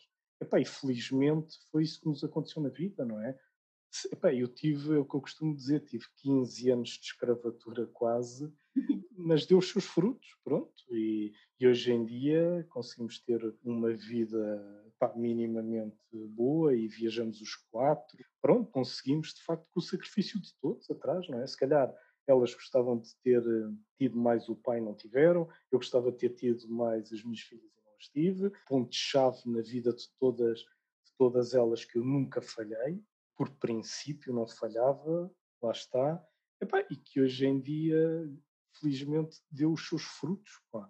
As miúdas, uma já acabou católica, a outra está na nova, uh, são pá, pessoas normalíssimas, que era o que eu sempre quis, não queria cá nada do outro mundo, gênios nem coisas dessas, são miúdas normalíssimas, fazem a vida delas normais, e, e temos uma relação familiar fantástica. Muito bom o trabalho com. Tu trabalhas com negócios de, de restauração, tens também outras Exato. provavelmente, mas 15 tens restaurantes. 15 restaurantes e, entretanto, este ano dá-se a pandemia e um dos Exatamente. setores que mais sofreu foi o da restauração, não é? Como é que a tua organização está a lidar com esta nova realidade e como é que tu, Bernardo, estás a lidar com esta nova realidade? Olha, vamos bater outra vez na coisa da sorte, porque eu acho que as coisas não acontecem, não são sorte. Eu, isto é assim, eu há um ano e meio reuni todos os meus quadros e disse, atenção que isto vai-se passar qualquer coisa. Obviamente não fazia a menor ideia do que. Agora, toda a nossa estratégia de há 20 anos para cá foi posicionamento no turismo, desde sempre. Foi sempre a nossa estratégia. Portanto, além de ser restaurantes, são restaurantes em pontos turísticos. Portanto, podem perceber o caos que está neste momento. Pior é difícil ou só mesmo a aviação, mas pronto. Pois. Mas dito isto, epá, eu toda a vida lutei para ter uma estrutura muito flexível que me permitisse, no dia em que acontecesse alguma coisa, eu pudesse reagir rapidamente. Pronto. Dito isto, epá, a pandemia de facto foi um terremoto para nós, obviamente, estamos com quebras de 90%, tivemos anos fabulosos, não é? Eu pessoalmente achava que alguma coisa ia acontecer, quebras de 30%, 40%, nunca me passava pela cabeça que existisse uma coisa destas com quebras de 90%, mas tenho uma estrutura muito flexível e estou-me a ajustar. Essa é uma das partes. A outra, epá, é o que eu digo, nós criamos muito valor ao longo dos anos, portanto temos uma empresa epá, financeiramente, epá, acredito que haja poucas, portanto permite-nos aguentar, ou seja, não entramos em loucuras, não as coisas são ponderadas, são e lá está, eh, não gastamos mais do que podemos, criamos riqueza, trabalhamos toda a vida para não ter dívida. É uma empresa, acho que das mais saudáveis da área, é para que eu conheço, pelo menos dos números que eu tenho da concorrência, poucas empresas tinham a, a nossa saúde financeira. De tal maneira que eu costumo contar a história do Banco de Portugal, que gostava de perceber as nossas rentabilidades, as nossas margens, a, a tudo. Epá, porque primeiro nós não fugimos um cêntimo aos impostos. E aí já é estranho, não é? Já é desconfiar. Exatamente, exatamente. Ou seja, como é que as nossas margens depois aparecem? Eu digo, epá, se nós não fugirmos, se os outros não vendem, só aí está uma diferença enorme, não é? Sim. Pronto. E depois, é, lá está, é os números, não é? Temos sistemas de controle grandes, temos objetivos semanais, Epá, ou seja, temos uma estrutura muito assente em, em números, o que nos permitiu acrescentar valor na organização, criar riqueza, epá, e hoje eh, podermos estar a aguentar isto até ajustar onde nós queremos, não é? Sim. Uhum. Há aqui o, tu falaste aqui numa questão que foi, há um ano para cá, já esperavas que acontecesse algo muito Sim. grande, não é? Já, Uhum. Não com esta grandeza toda, mas alguma. Nunca. já se falava que algo muito grande estava, estava para, para acontecer. Há quem diga até que isto é uma desculpa para o que, o que se estava para se justificar o que está o que pode vir a acontecer. Aquilo que eu te queria perguntar, pois existem também outras, lá está, conversas de café, com os chineses Sim, querem atacar o mundo e os Estados Unidos e tal. sim. E, e queria saber aqui a tua opinião, sobretudo porque és economista e conheces muito bem eh, tanto os mercados financeiros americanos como a, a China, que hum, há aqui, um, ne- nesse tipo de hum, pensamento, há aqui uma coisa que não me faz muito sentido, que é, eu que percebo provavelmente um milésimo de economia do que tu percebes, Não, faço parte daquelas pessoas que há um ano atrás acreditava que algo muito grande e nada positivo estava prestes a acontecer. Havia quem dissesse que poderia ser passado no primeiro semestre de, de 2020, havia quem dissesse que poderia durar até três anos, mas no máximo de 2023 isto colapsava tudo. Uma das questões é o facto dos Estados Unidos estarem falidos há, há cerca de 10 anos. Uhum. E eles ainda existem, ou melhor, É é não colapsou. Uma das grandes razões é o facto da China continuar a comprar dívida. Portanto, se a China quisesse realmente destruir os Estados Unidos, bastava não comprar dívida. Era só fechar a torneira. Era só fechar a torneira. Portanto, isto que eu estou a dizer faz algum sentido para ti? Não faz? Epá, Deixa-me dizer uma coisa. Eu falo no problema da dívida dos Estados Unidos há, há muitos anos, porque é uma das coisas que me faz muita confusão. À luz do que se passa hoje, epá, eh, o que eu vejo é que cada vez perdemos mais as nossas referências em termos dos basics das coisas, dos fundamentais. Portanto, o que eu digo é aquilo nunca vai falir porque eles vão emitir moeda até ao infinito, não é? Agora, o que eu Epá, o que eu, por isso é que eu digo isto, epá, para mim é uma confusão enorme, porque nada faz sentido. Quando é que para? Pois. Quando é que isto vai parar? Se não parar, eh, epá, qual é o, o sentido disto, não é? Porque nós não temos referências. Antigamente nós tínhamos o ouro como referência, emissão de moeda. Não é? Hoje qual é a referência? Não existe. Qual é? É isso que eu gostava de perguntar. Quais são as referências? Eu no outro dia estava a almoçar com o presidente de um banco e dizia-lhe: epá, explique-me lá, desculpe lá, não percebo. Eh, Mas nem eu percebo, nem ele percebe, nem ninguém percebe. Ou seja, andamos todos aqui a navegar. E o que eu digo é: até quando? Qual é a referência? Não existe. Ou, ou alguém tem alguma referência para um dia dizer: já chega, epá, temos de fazer um reset a isto, não é? Já chega porque isto, nada disto faz sentido para ninguém, pelo menos para mim. Portanto, e eu estou com algumas pessoas assim que, epá, que eu acho que percebem da coisa, pá, digo, epá, tentem-me explicar, não é? Porque não há explicação, eu não a encontro. Isto indo de encontro à, à pergunta, não é? Faz, para mim não faz sentido nenhum. Os Estados Unidos, a- mas a China também não, enfim, também tem lá os problemas deles. Mas da maneira que nós estamos a gerir o mundo, e o ano de 19 foi o primeiro ano em que a dívida do mundo passou o PIB, não é? Que é uma coisa inacreditável, não é? Epá, já percebemos que nada faz sentido. Ou seja, tudo deixou de fazer sentido a este nível, não é? Portanto, mas se ninguém liga, isto é o que eu digo, um dia um iluminado qualquer há de acordar e dizer, epá, ó meus amigos, isto está tudo falido, vamos lá ajustar isto, pumba, e as coisas vão de cair, não é? Mas, portanto, quando nós não temos referências nada, nada, ou seja, podem emitir o que quiserem ao infinito, epá, quando nós não temos referências, as coisas deixam de fazer sentido, não é? É, é que isto que acabaste de dizer, lembro-me uma conversa que eu tive com o meu pai, provavelmente, sei lá, uns 30 anos, que, que eu, na minha inocência, na altura, e estávamos a falar dos anos 80, não é? Portugal estava, estava a atravessar uma das várias crises e, e falava-se muito que era importante que houvesse a exportação, eh, nós aí conseguíamos ir buscar dinheiro de fora e tal, porque não havia dinheiro, não havia dinheiro. E eu, muito inocente, miúdo, sei lá, tinha para uns 10 anos ou algo assim, nem, nem me recordo, mas eu recordo-me de ter perguntar isto ao meu pai, que foi de uma forma muito inocente, e dizer, e, e dizer assim ao meu pai: Ó pai, então, mas porquê que o Banco de Portugal não imprime simplesmente mais dinheiro? Bastava imprimir mais dinheiro, e assim Já havia dinheiro. já havia dinheiro e pagava-se tudo. E eu, eu, eu, eu estava a ser um visionário. Exatamente, E exatamente. o meu pai responde de uma forma a dizer: Mas que é, ó filho, isso não tem lógica nenhuma. Então, isto é a lei da oferta e da procura. Então, a partir do momento, se isso fosse assim, era fácil. A partir do momento em que o Banco de Portugal imprimisse mais dinheiro, o dinheiro deixa de ter o, o mesmo valor que tinha. É a Exatamente. questão da lei da oferta e procura. Exatamente. Isso tu estás a dizer não faz sentido nenhum. E aquilo ficou, não faz sentido nenhum.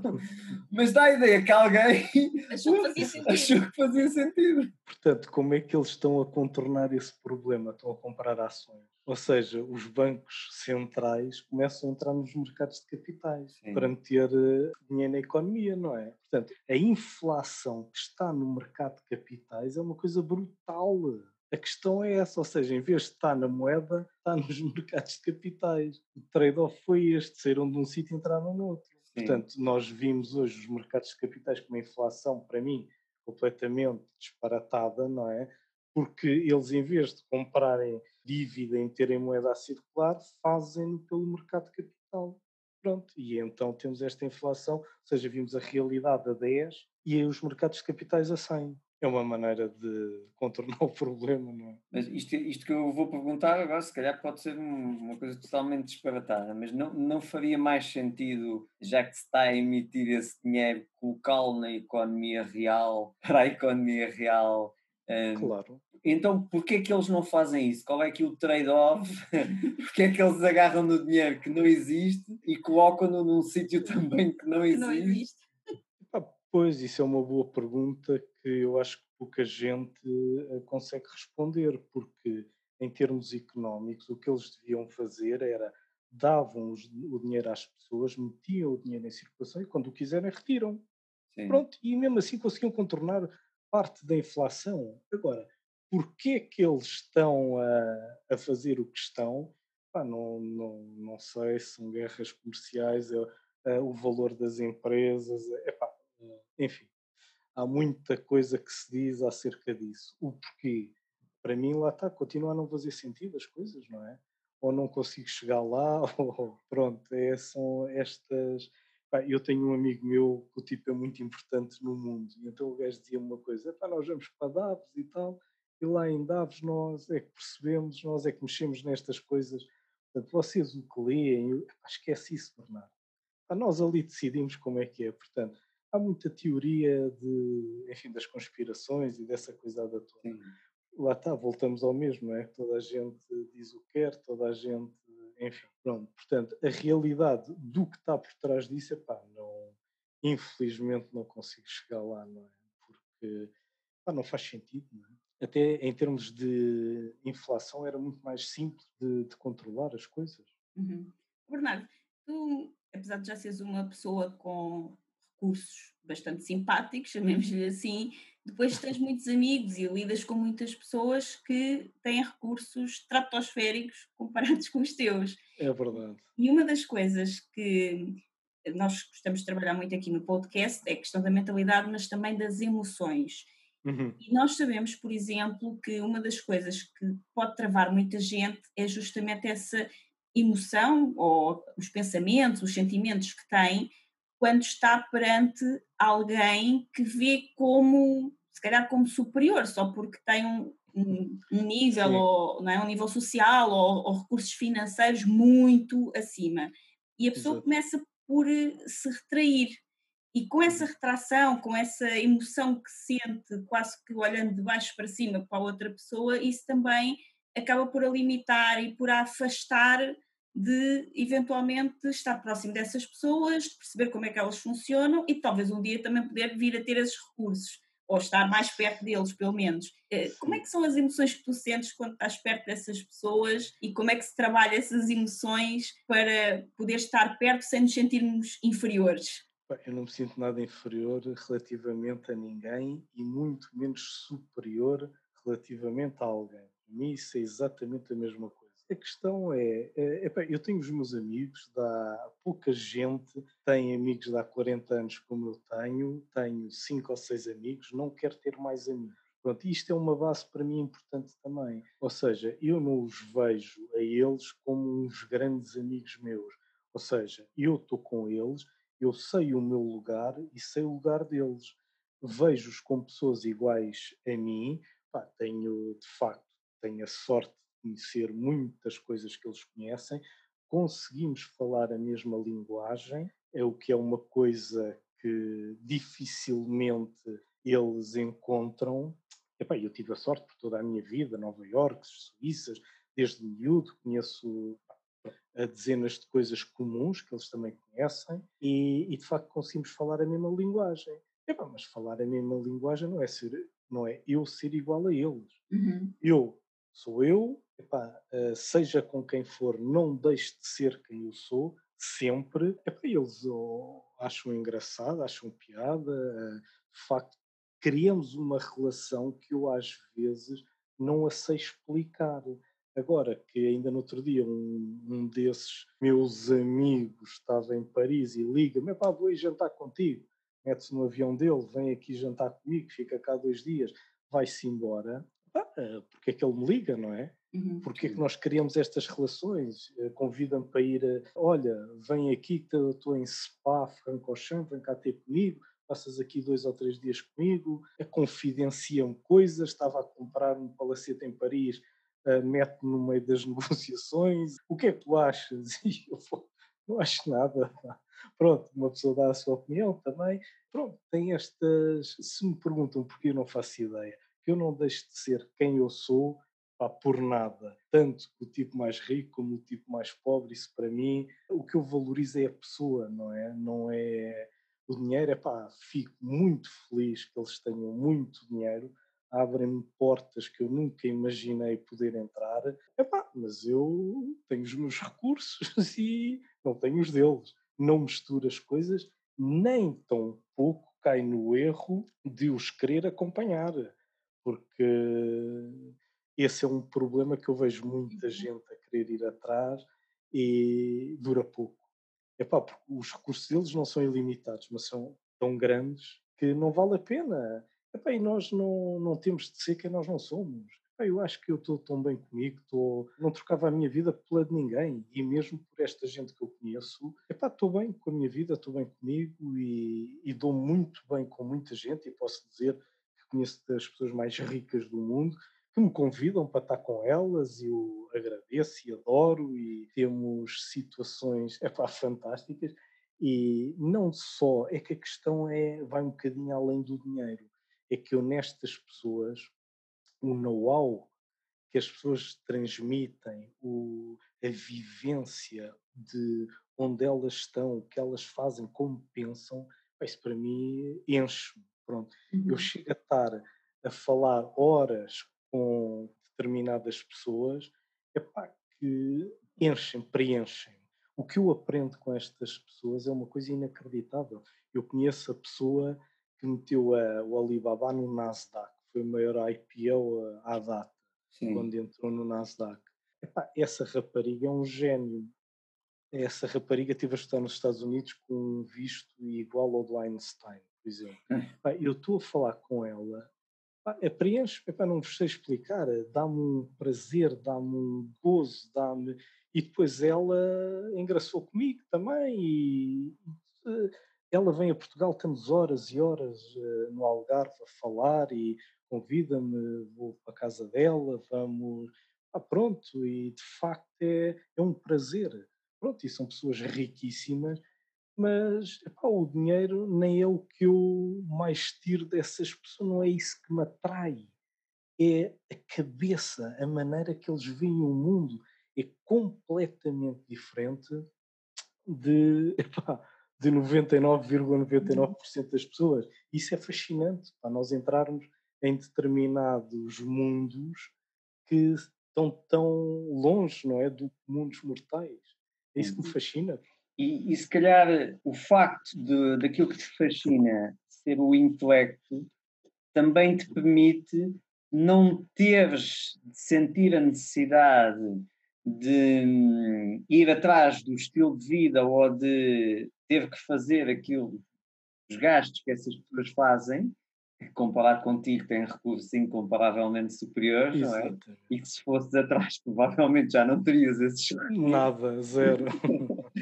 Mas como aquilo que te fascina é o intelecto, se calhar será isso que te deixa livre para não sentir essa necessidade. Porque estás com a pessoa pelo intelecto. Portanto, se a ideia é mostrar quem é que tem mais dinheiro, fica já esclarecido, és tu. Portanto, não, obviamente. Mais interessantes. Não, obviamente que sim. A questão, lá está, eu não vejo as pessoas pelo dinheiro, não, não vale a pena. E depois há, há determinadas situações que são situações comportamentais, não é? Hum. Que eles admiram muito, não é? a maneira de uma pessoa comer, a maneira de uma pessoa estar, uma maneira, a maneira da pessoa falar, de. Epá, e de facto, isto é tudo mais que dinheiro, não é? E é nisso que eles até, eles na, nas Chinas dizem que eu sou James Bond, não é? Acham piada, pronto.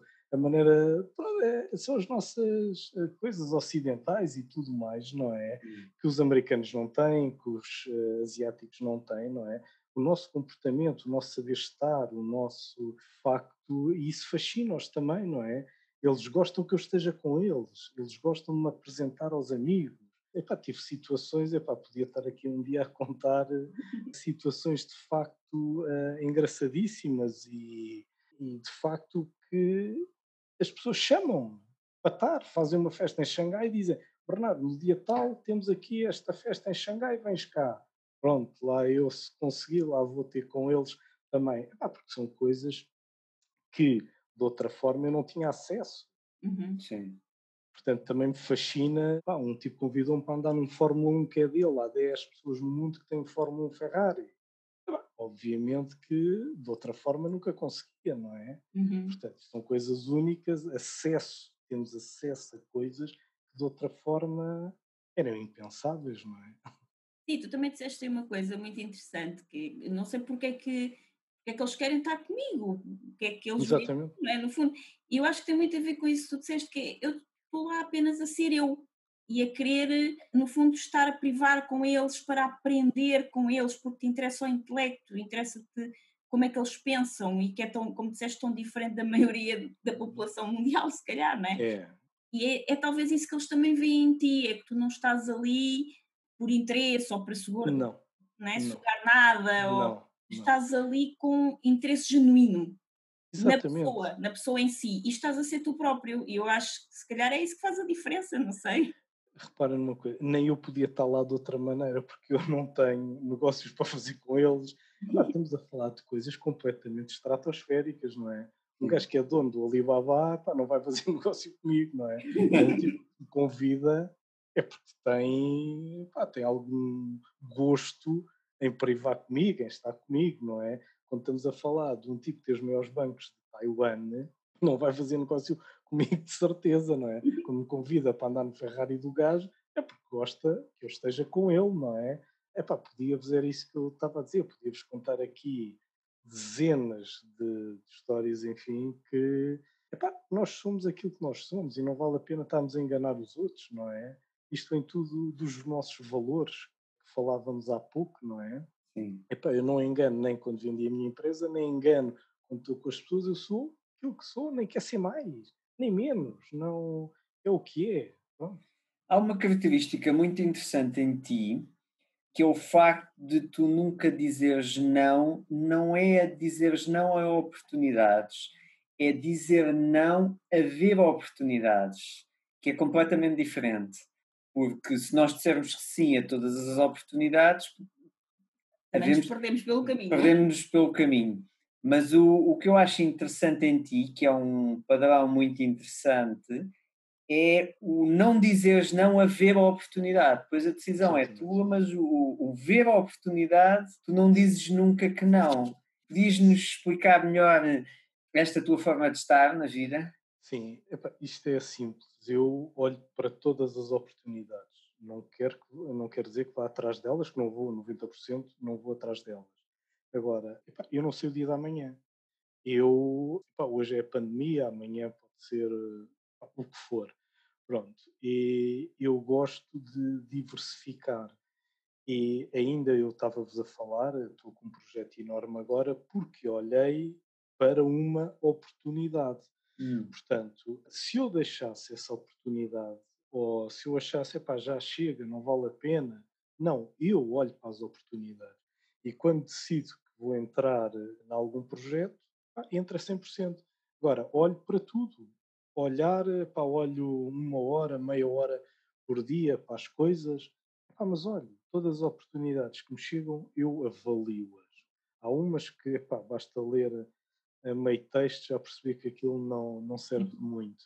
Agora, epá, no meio de tanta coisa, algumas de facto fazem sentido, não é? Uhum. E é um bocado isto. Sim. Uma, uma das áreas também de estarmos de alguma forma eh, talvez protegidos em situações como esta, para algumas pessoas é o investimento imobiliário. Para ti também é importante este tipo de investimento, não é? Sim, é importante. Deixa-me eu vos dizer uma coisa. Eu, por acaso, vendi tudo o que tinha em termos de imobiliário. Mas pá, eu. É liquidez. Eu, pronto, tenho aqui um bocadinho o estigma da liquidez, não é? Sim. Porque eu gosto de investir em coisas muito líquidas e, de facto, o património, durante este período, ganhou-se muito dinheiro e, felizmente, eu consegui estar no trend da, do negócio do imobiliário e deu para, enfim, fazer algumas coisas muito interessantes. Epá, mas é, um, é pouco líquido. Enquanto foi muito líquido, para mim era fácil investir. Ou seja, nós uh, comprávamos uma coisa, três, quatro, cinco semanas, um mês à frente estava vendida. Era fácil, era um mercado muito líquido. A partir do momento que eu comecei a perceber que a liquidez no mercado começou a baixar, eu saí do, do mercado. Agora, indiscutivelmente, se nós estivermos a falar a 20 anos, 30 anos, acho que não deve haver melhor investimento que património. Isso é, é indiscutível. E teres vendido esse património e teres essa liquidez, tendo em conta o que, o que se espera Exatamente. que aí vem, não será uma forma de adquirir muito mais património a um preço muito mais é, simpático? Consigo estar aberto a oportunidades. Exato. É isso. Eu, eu acredito aqui que, que uma das soluções, na minha opinião, mais interessante para Portugal, e foi um pouquinho que fizemos de uma forma muito tenue para nos safar da crise de 2009, é Portugal ser o sítio de férias, o, a segunda casa, a casa, do, a casa de fim de vida para Sim. o resto do mundo. Exatamente. E, e acredito que só isso vale muito mais do que o PIB português de Sim, 2019. Agora, há aqui, eu tenho aqui uma questão, que é, eu não me considero o homem mais inteligente de Portugal. Portanto, Nem eu. sei que há muitas pessoas que partilham desta visão. Porque nós temos tudo, não é? Nós temos a segurança, temos o sol, temos a tudo, neve, temos, tudo, temos tudo, o mar, tudo. temos tudo. Então, se nós não somos um país propriamente rico e temos aqui uma grande riqueza, uma grande riqueza Exatamente. e não há uma ou duas pessoas a ter esta ideia, é por que achas que isso não acontece em Portugal? Olha, uh, voltávamos ao tema Macau, não é? Sim. E eu, não querendo entrar eh, em política, é a mediocridade dos nossos uh, políticos, não é? Que Sim. nos levam a estar onde estamos. Pronto. É, a minha opinião é esta. Pá. Só vai nós somos, no fundo, governados por pessoas medíocres, porque, epá, infelizmente, quem vai para a política é quem não consegue vencer num setor privado, não é? É porque não consegue ter rendimentos que não lhes permitam não ser político.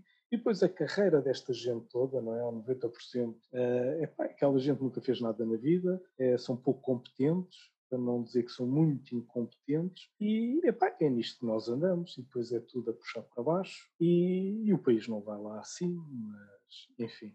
Não queria. Epá, não me interessa a política, de facto, é o que eu costumo dizer. Nós estamos em Sintra, já passaram por cá seis ou sete presidentes de Câmara. Bem, nós vamos continuar, eles vão passar e, e pronto. A política é esta. Tenho pena, de facto, perdemos uma oportunidade imensa nestes três, quatro últimos anos para meter a casa em ordem, o país em ordem. Tive pena, mas uh, é isto, temos de saber viver com isto, não é? Mas achas, mas achas que poderia ter sido resolvido nos últimos quatro anos a questão financeira? Muita coisa. Sim, sim, como é óbvio, não é? Como é óbvio, toda a gente está contente com o déficit zero, eu acho que é uma vergonha. Nós devíamos ter um superávit não sei de quanto, não é? Sim. Temos com uma dívida que é vergonhosa, não é? E, epá, pronto, é, é o que eu acho. há aqui outra opinião que eu tenho. Ah, mas deixa-me só acrescentar uma coisa. Diz, diz. O peso do turismo no nosso PIB, a minha pergunta é: não devíamos ter um ministro do turismo? Exatamente. exatamente. Só para acrescentar é isto, não vale a pena ir mais longe. Questiono. Não vale a pena ir muito mais longe. E depois de, já nem falo porque isso foi há pouco tempo quando a Madonna veio para cá, mas já várias outras pessoas do mundo, assim, nomes reconhecidos, uhum. tinham demonstrado ao longo dos anos o gosto por estar aqui, por viver uhum. aqui, por ter aqui uma casa. Exatamente. Não foi mais aproveitado e não foi feito um, sei lá, um... É triste. É uma gestão, uma campanha, uma coisa qualquer para trazer mais pessoas para cá, não é? Para vir, é verdade. não só para vir fazer turismo. É, é eu, eu, é a questão da, da Madonna faz-me imensa confusão porque eu volto aos, aos anos 80, à minha adolescência. e se eu, quando tinha a minha cassete do Like a Virgin. Exatamente. Assim, esta miúda ainda há de vir viver para Portugal. Eu desatava-me a rir na cara. É verdade. E o interessante é que, passado ela estar dois anos em Portugal, havia já uma grande parte da população portuguesa que dizia ah, é arrogante, pensa que é dona disto, quem é ela, etc e tal. Quem é ela? é, exatamente. Da é mesma é forma que nos últimos anos, a partir de 2018 e sobretudo em 2019, já havia uma grande parte da população que dizia há turismo a mais em Lisboa, Lisboa é só turistas, isto é muito incomodativo. Ou seja, pronto, pelo menos agora está resolvido, porque vão-se embora. E agora, as mesmas pessoas que criticavam que havia muitos turistas e que os turistas estavam a fazer a aumentar o preço das casas em Lisboa, e isso não era nada bom então agora está resolvido, porque os turistas já se foram embora. E agora, se calhar, são essas mesmas pessoas que estão muito preocupadas porque o governo não fez nada para os ingleses não virem para Portugal. Então estavam tão incomodados com os turistas, estavam tão agora, incomodados com a Madonna. Agora já estão incomodados que o governo não fez nada. Não, agora os turistas já se foram embora, já temos o nosso Portugal só para nós, deviam estar tranquilos. Não, é triste, não é? Mas é isto que, é isto que eu digo, voltamos a Macau de 99, não é? Ou seja, nós não, não, aproveitamos os recursos que nós temos e o nosso país é o nosso recurso, quer queiramos, quer não. Pá, eu digo isto com alguma autoridade, que é, eu viajo muito, eu conheço muita gente que viaja muito e a opinião é unânime. Pá, Portugal é o único não vale a pena. Nós não temos, não existem poucos países no mundo com Portugal e continuamos sem saber aproveitar os recursos que temos. Uhum. Ah, não existe um Ministério do Turismo, como é que é possível? Eu às vezes fico doido. Eu que estou tão exposto ao turismo, não é? Portanto, vivo muito e olho muito para esses números e tudo mais, faz-me faz-me confusão como é que é possível um país como o nosso, que devia apostar para tudo e mais alguma coisa em trazer para cá gente, turismo, pá, enfim, é tudo mau. Pá, se é os vistos dourados é porque é os vistos dourados, se é os não residentes reformados é porque é não sei quê, se é, epá, em vez de aproveitarmos isso tudo, porque de facto os recursos que o nosso país, as praias, o sol, a gastronomia, a segurança, epá, toda a gente epá, adora isto, é indiscutível. Mas pronto, nós que estamos cá continuamos sem saber aproveitá-los, não é? Eu tenho uma teoria e gostava, de saber a tua opinião sobre isso. que é, eu acho que, ao contrário dos Estados Unidos, por exemplo, Sim. em Portugal é quase como criminoso ser-se rico em Portugal. E, portanto, trazer ou estimular que as pessoas com dinheiro venham fazer o, a, a, segunda casa de Portugal, ou a casa de férias, ou a casa de fim de vida, uhum. é trazer esses criminosos todos, porque uma pessoa séria é pobrezinha. É, mas... Concordas com isto ou não?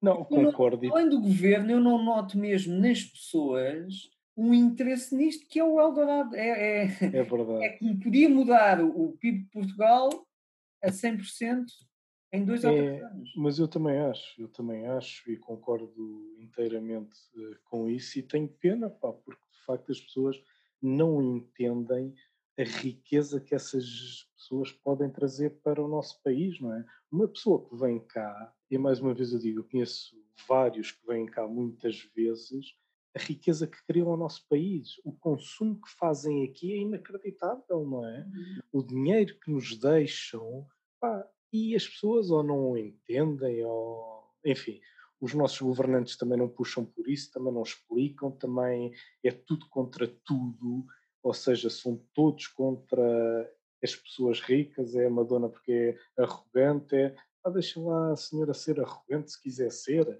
desde que ela nos deixe cá uns milhões por ano, não é? O que é que me interessa?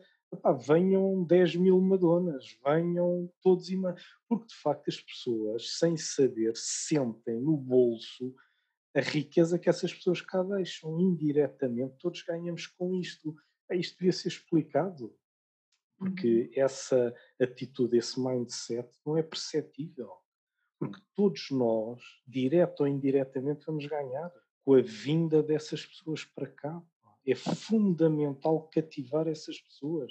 É investimento estrangeiro. É isso que as pessoas não percebem. Exatamente. E às vezes é, é ter um pensamento muito fresquinho. Por, por exemplo, ah, sim, isto está o Bernardo a falar porque ele é dono de restaurantes e essas pessoas vão lá jantar aos restaurantes dele, então deixam lá o dinheiro para ele.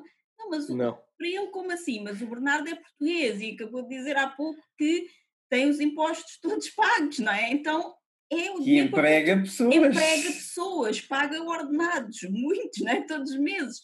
Então, mas cá em Portugal. Há famílias a viver desse negócio, não é só o Mais que isso, mais que isso, a coisa vai muito para além do restaurante. De claro. tal maneira que é um, um bom exemplo de restaurante que, neste momento, para ativarem economias, o que muitos governos estão a fazer é dar dinheiro às pessoas para os irem gastar em restaurantes.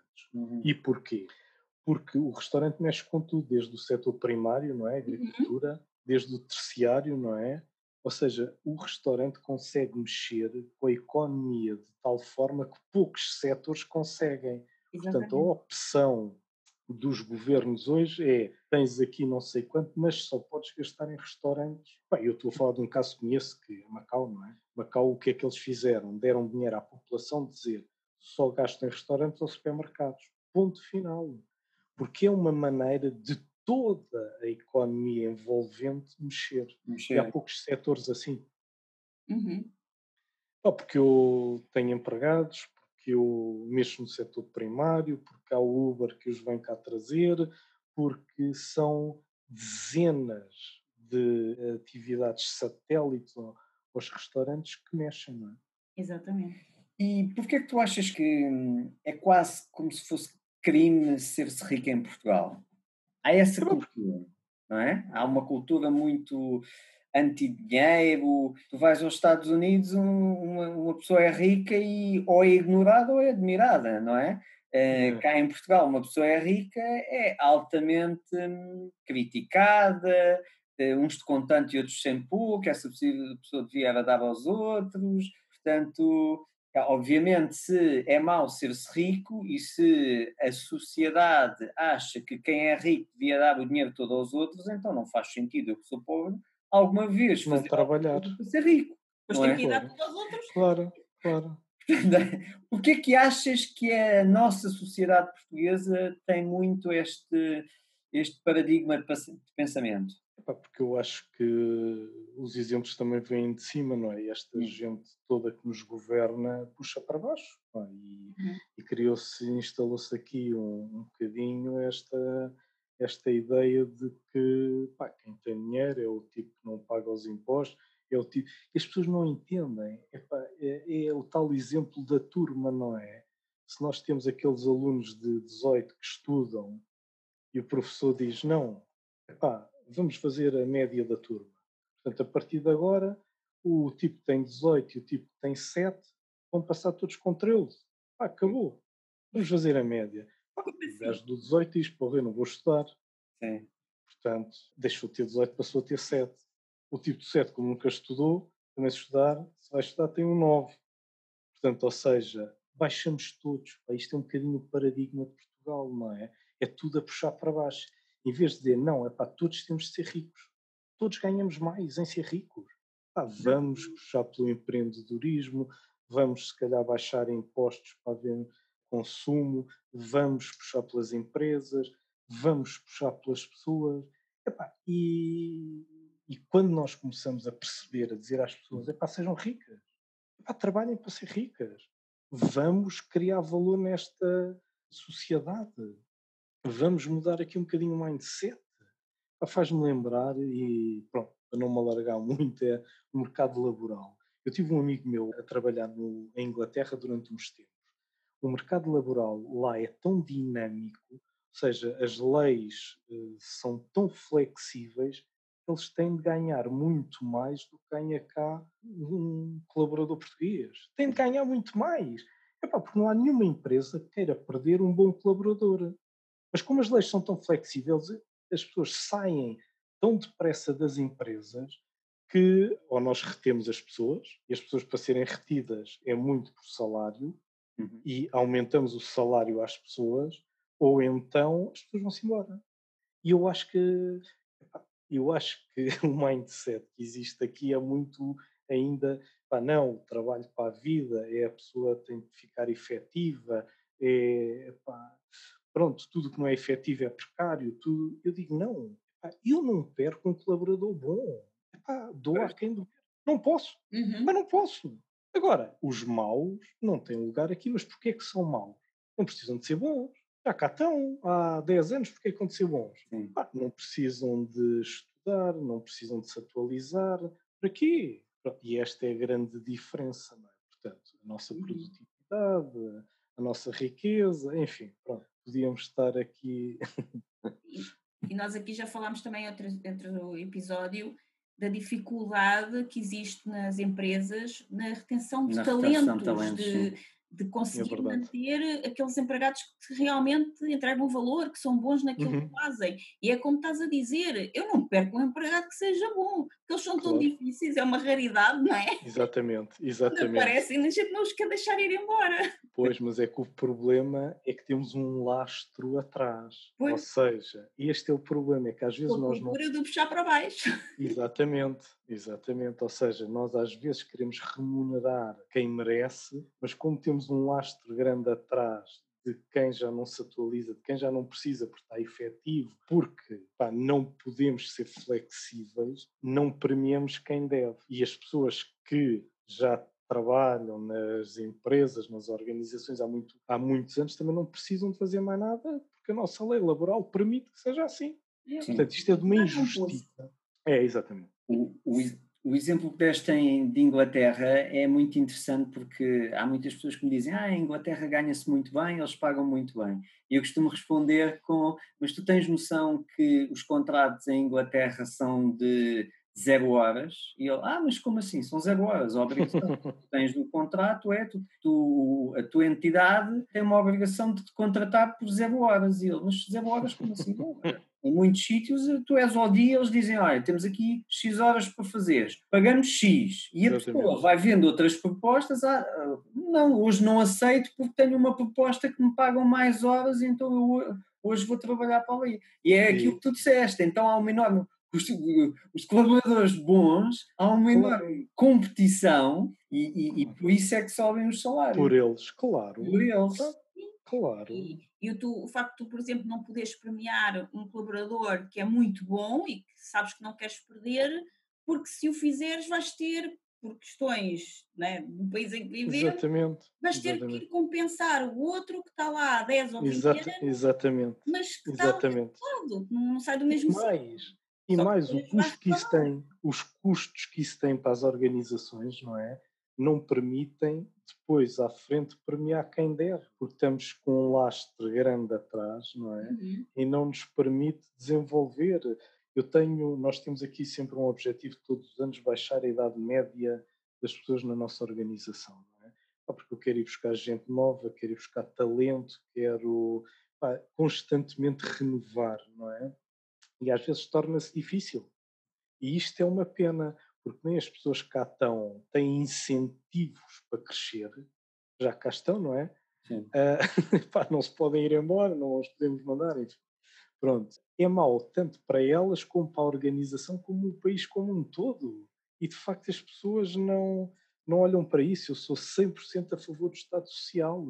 Agora, dê-me flexibilidade ah, no mercado laboral, que é bom para todos. É Uhum. que, pronto, as pessoas, acho eu, a, a nossa cultura de políticos não percebe isto, não entendo. Lá está, nunca poucos passaram da vida real, é tudo gente que vem aí das Jotas e das, enfim. Portanto, é, é pena, mas é o país que temos e pronto, temos de saber viver com isto. Exatamente. Vá, diz-me uma coisa, tu costumas fazer planos a longo prazo ou vives mais no dia a dia? Como é que imaginas a tua vida daqui a 5 anos, por exemplo? Epá, hoje em dia já não. Não, eh, sim, obviamente que fazia mais do que hoje em dia faço, que hoje giro a semana, antigamente geria um, dois anos à, à frente. Epá, tinha aqui alguns planos profissionais que, que estava a tentar montar, mas que deixaram de fazer sentido ao dia 2 com esta crise. Pá, e ao nível pessoal, uh, não tenho assim grandes planos, não quero mudar, não mudava nada na minha vida. Uhum.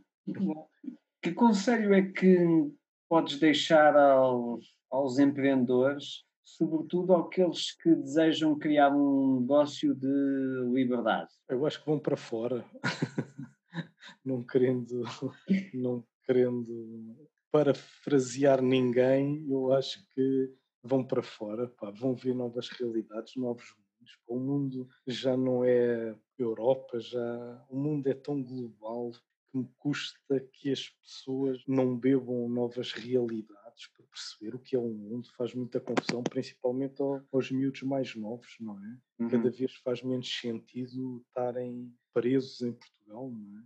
O meu conselho é este: vão para fora, vão ver novas realidades. Tens assim algum fracasso que, que aconteceu no teu percurso profissional que te tenha deitado mais abaixo e que depois conseguiste ultrapassar? Como é que lidas com, com os fracassos? Epá, eu nunca perco. Ou ganho ou aprendo. Isto é um, é, o meu mindset é este.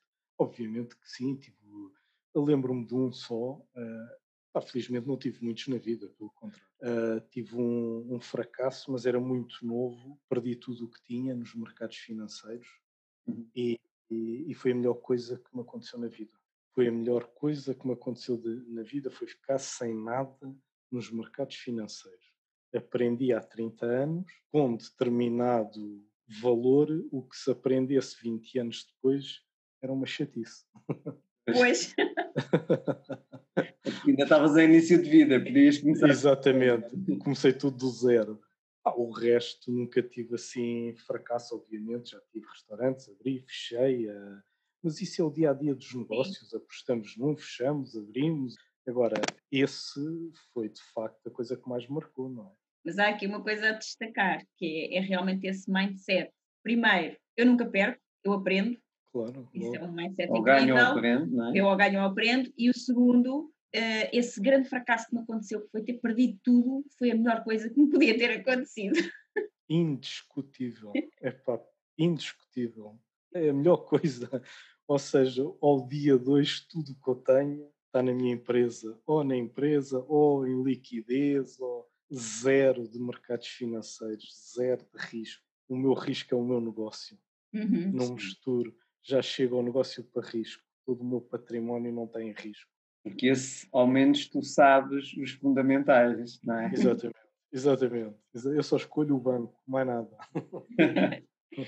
Antes de fazermos a última pergunta, há algum lugar, site, redes sociais, algum lugar onde as pessoas possam encontrar ou saber mais algo sobre ti? Se tu quiseres, Se quiseres porque claro. nós sabemos que és não, muito correto. Não, epá, não há, não há. Epá, é o que eu digo no o que eu vos disse no início de conversa. Pronto, não sou uma pessoa exposta, não gosto de ser, nunca fui. Tento preservar muito a minha pessoa, a minha família, a minha a identidade, tudo, epá, pronto, gosto, redes sociais, nem no LinkedIn eu tenho o que faço, tenho o básico para estar lá, onde estudei o, e a empresa que giro e mais nada. Tens pelo menos o é. site da empresa no caso de alguém querer jantar a um dos teus restaurantes? é www.screstauracão.com Ok, nós vamos colocar os links no, na descrição do podcast. Se uh... pudesses dizer uma frase que soubesses que todas as pessoas do mundo iriam ouvir, que frase seria essa e porquê? Foi a frase que eu vos disse há pouco. É uma da, das frases que eu me guio na vida, eu nunca perco ou ganho ou aprendo.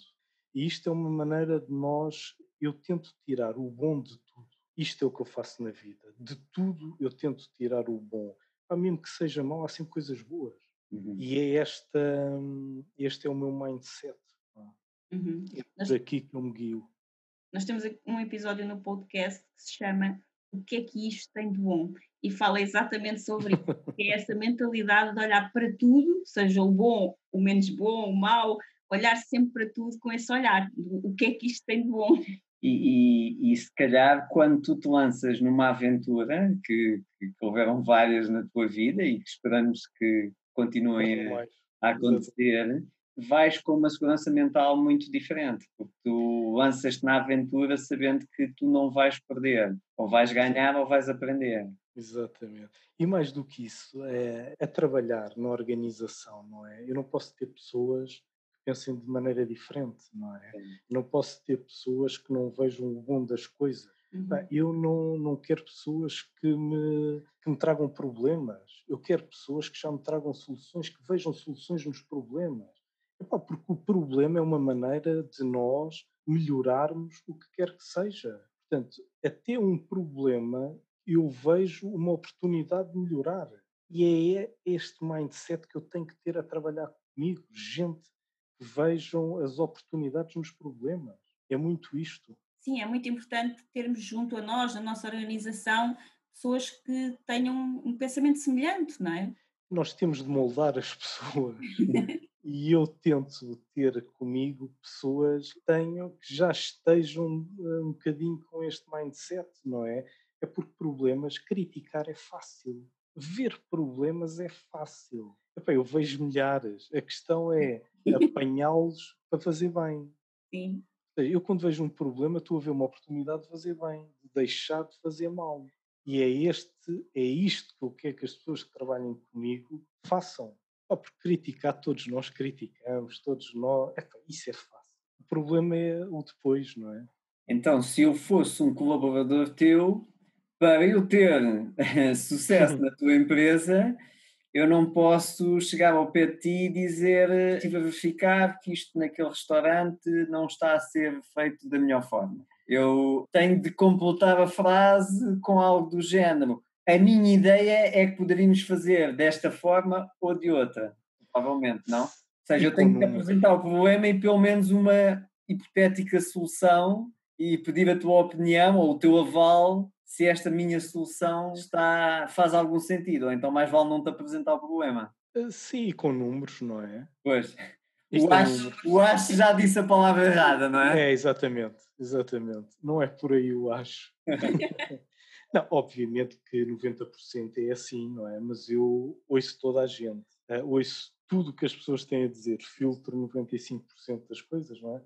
Mas pronto, agora eu acho que é importante as pessoas, todas as pessoas dizerem Agora, tem de dizer com alguma substância, não é? Tem de dizer, epá, olha, não estamos a fazer isto, ou não está a sair isto, porque está-se a vender mais aquilo, porque não, o serviço não sei o quê. Agora, nós temos números que nos permitam conduzir uma conversa racional, objetiva, não é? Eu acho que não sei o quê. Eu digo, mas quando? Ai, pronto, está tudo estragado, não é? não é? É a mesma coisa com o investimento, não é? Ah, doutor, vamos investir não sei quanto. Eu digo, ok, vamos ganhar quanto? quanto é que isso gera, não é? Epá, porque só estar a, a, dizer que vamos investir sem ter atrás o retorno ou é, o que criamos de valor atrás do investimento não nos serve muito, não é? Uhum. É sempre essa mentalidade, estar à procura do resultado e do valor exatamente. tentar, não é? Exatamente, exatamente. É muito por aí. Bernardo, muito obrigado por, esta entrevista. Não, obrigado eu. Está aqui imenso conteúdo, imenso conteúdo que estou certo que as pessoas, se o ouvirem e decalcarem, têm aqui uma estrutura muito interessante para ter muito sucesso. Muito obrigado pela contribuição. Espero, espero ter acrescentado alguma coisa à vossa organização e foi um prazer estar com vocês. Obrigado. Obrigada, nós também. Obrigado, eu. Adeus, obrigado. Muito obrigada por ouvir o episódio de hoje. Se gostaste do que ouviste, certifica-te que nos diz isso deixando-nos a tua avaliação de 5 estrelas e o teu comentário, porque a tua opinião é mesmo muito importante para nós. Estamos no iTunes, no Castbox e nas principais plataformas de podcast. Depois, subscreve o podcast para receberes automaticamente os próximos episódios e se fizer sentido para ti, partilha-o com quem mais gostas. Também podes ouvir os episódios no nosso site em liberdade2.com. Se ainda não nos segues nas redes sociais, procura por Liberdade a 2. Comenta no post sobre o podcast e conta-nos sobre os teus desafios, sucessos e o que queres que falemos em futuros episódios. Vamos adorar criar um episódio especial para ti. E o melhor acontece depois do episódio, nas conversas dentro da nossa comunidade. Procura por Grupo Liberdade a 2 no Facebook e solicita a tua adesão à nossa comunidade de gente livre. Nós adoramos passar este tempo contigo e mal podemos esperar por te encontrar aqui no próximo episódio. Até lá, desenha o teu estilo de vida, compromete-te com os teus sonhos e agarra a tua liberdade. Até lá! Edição Mountaineer Sound Studios.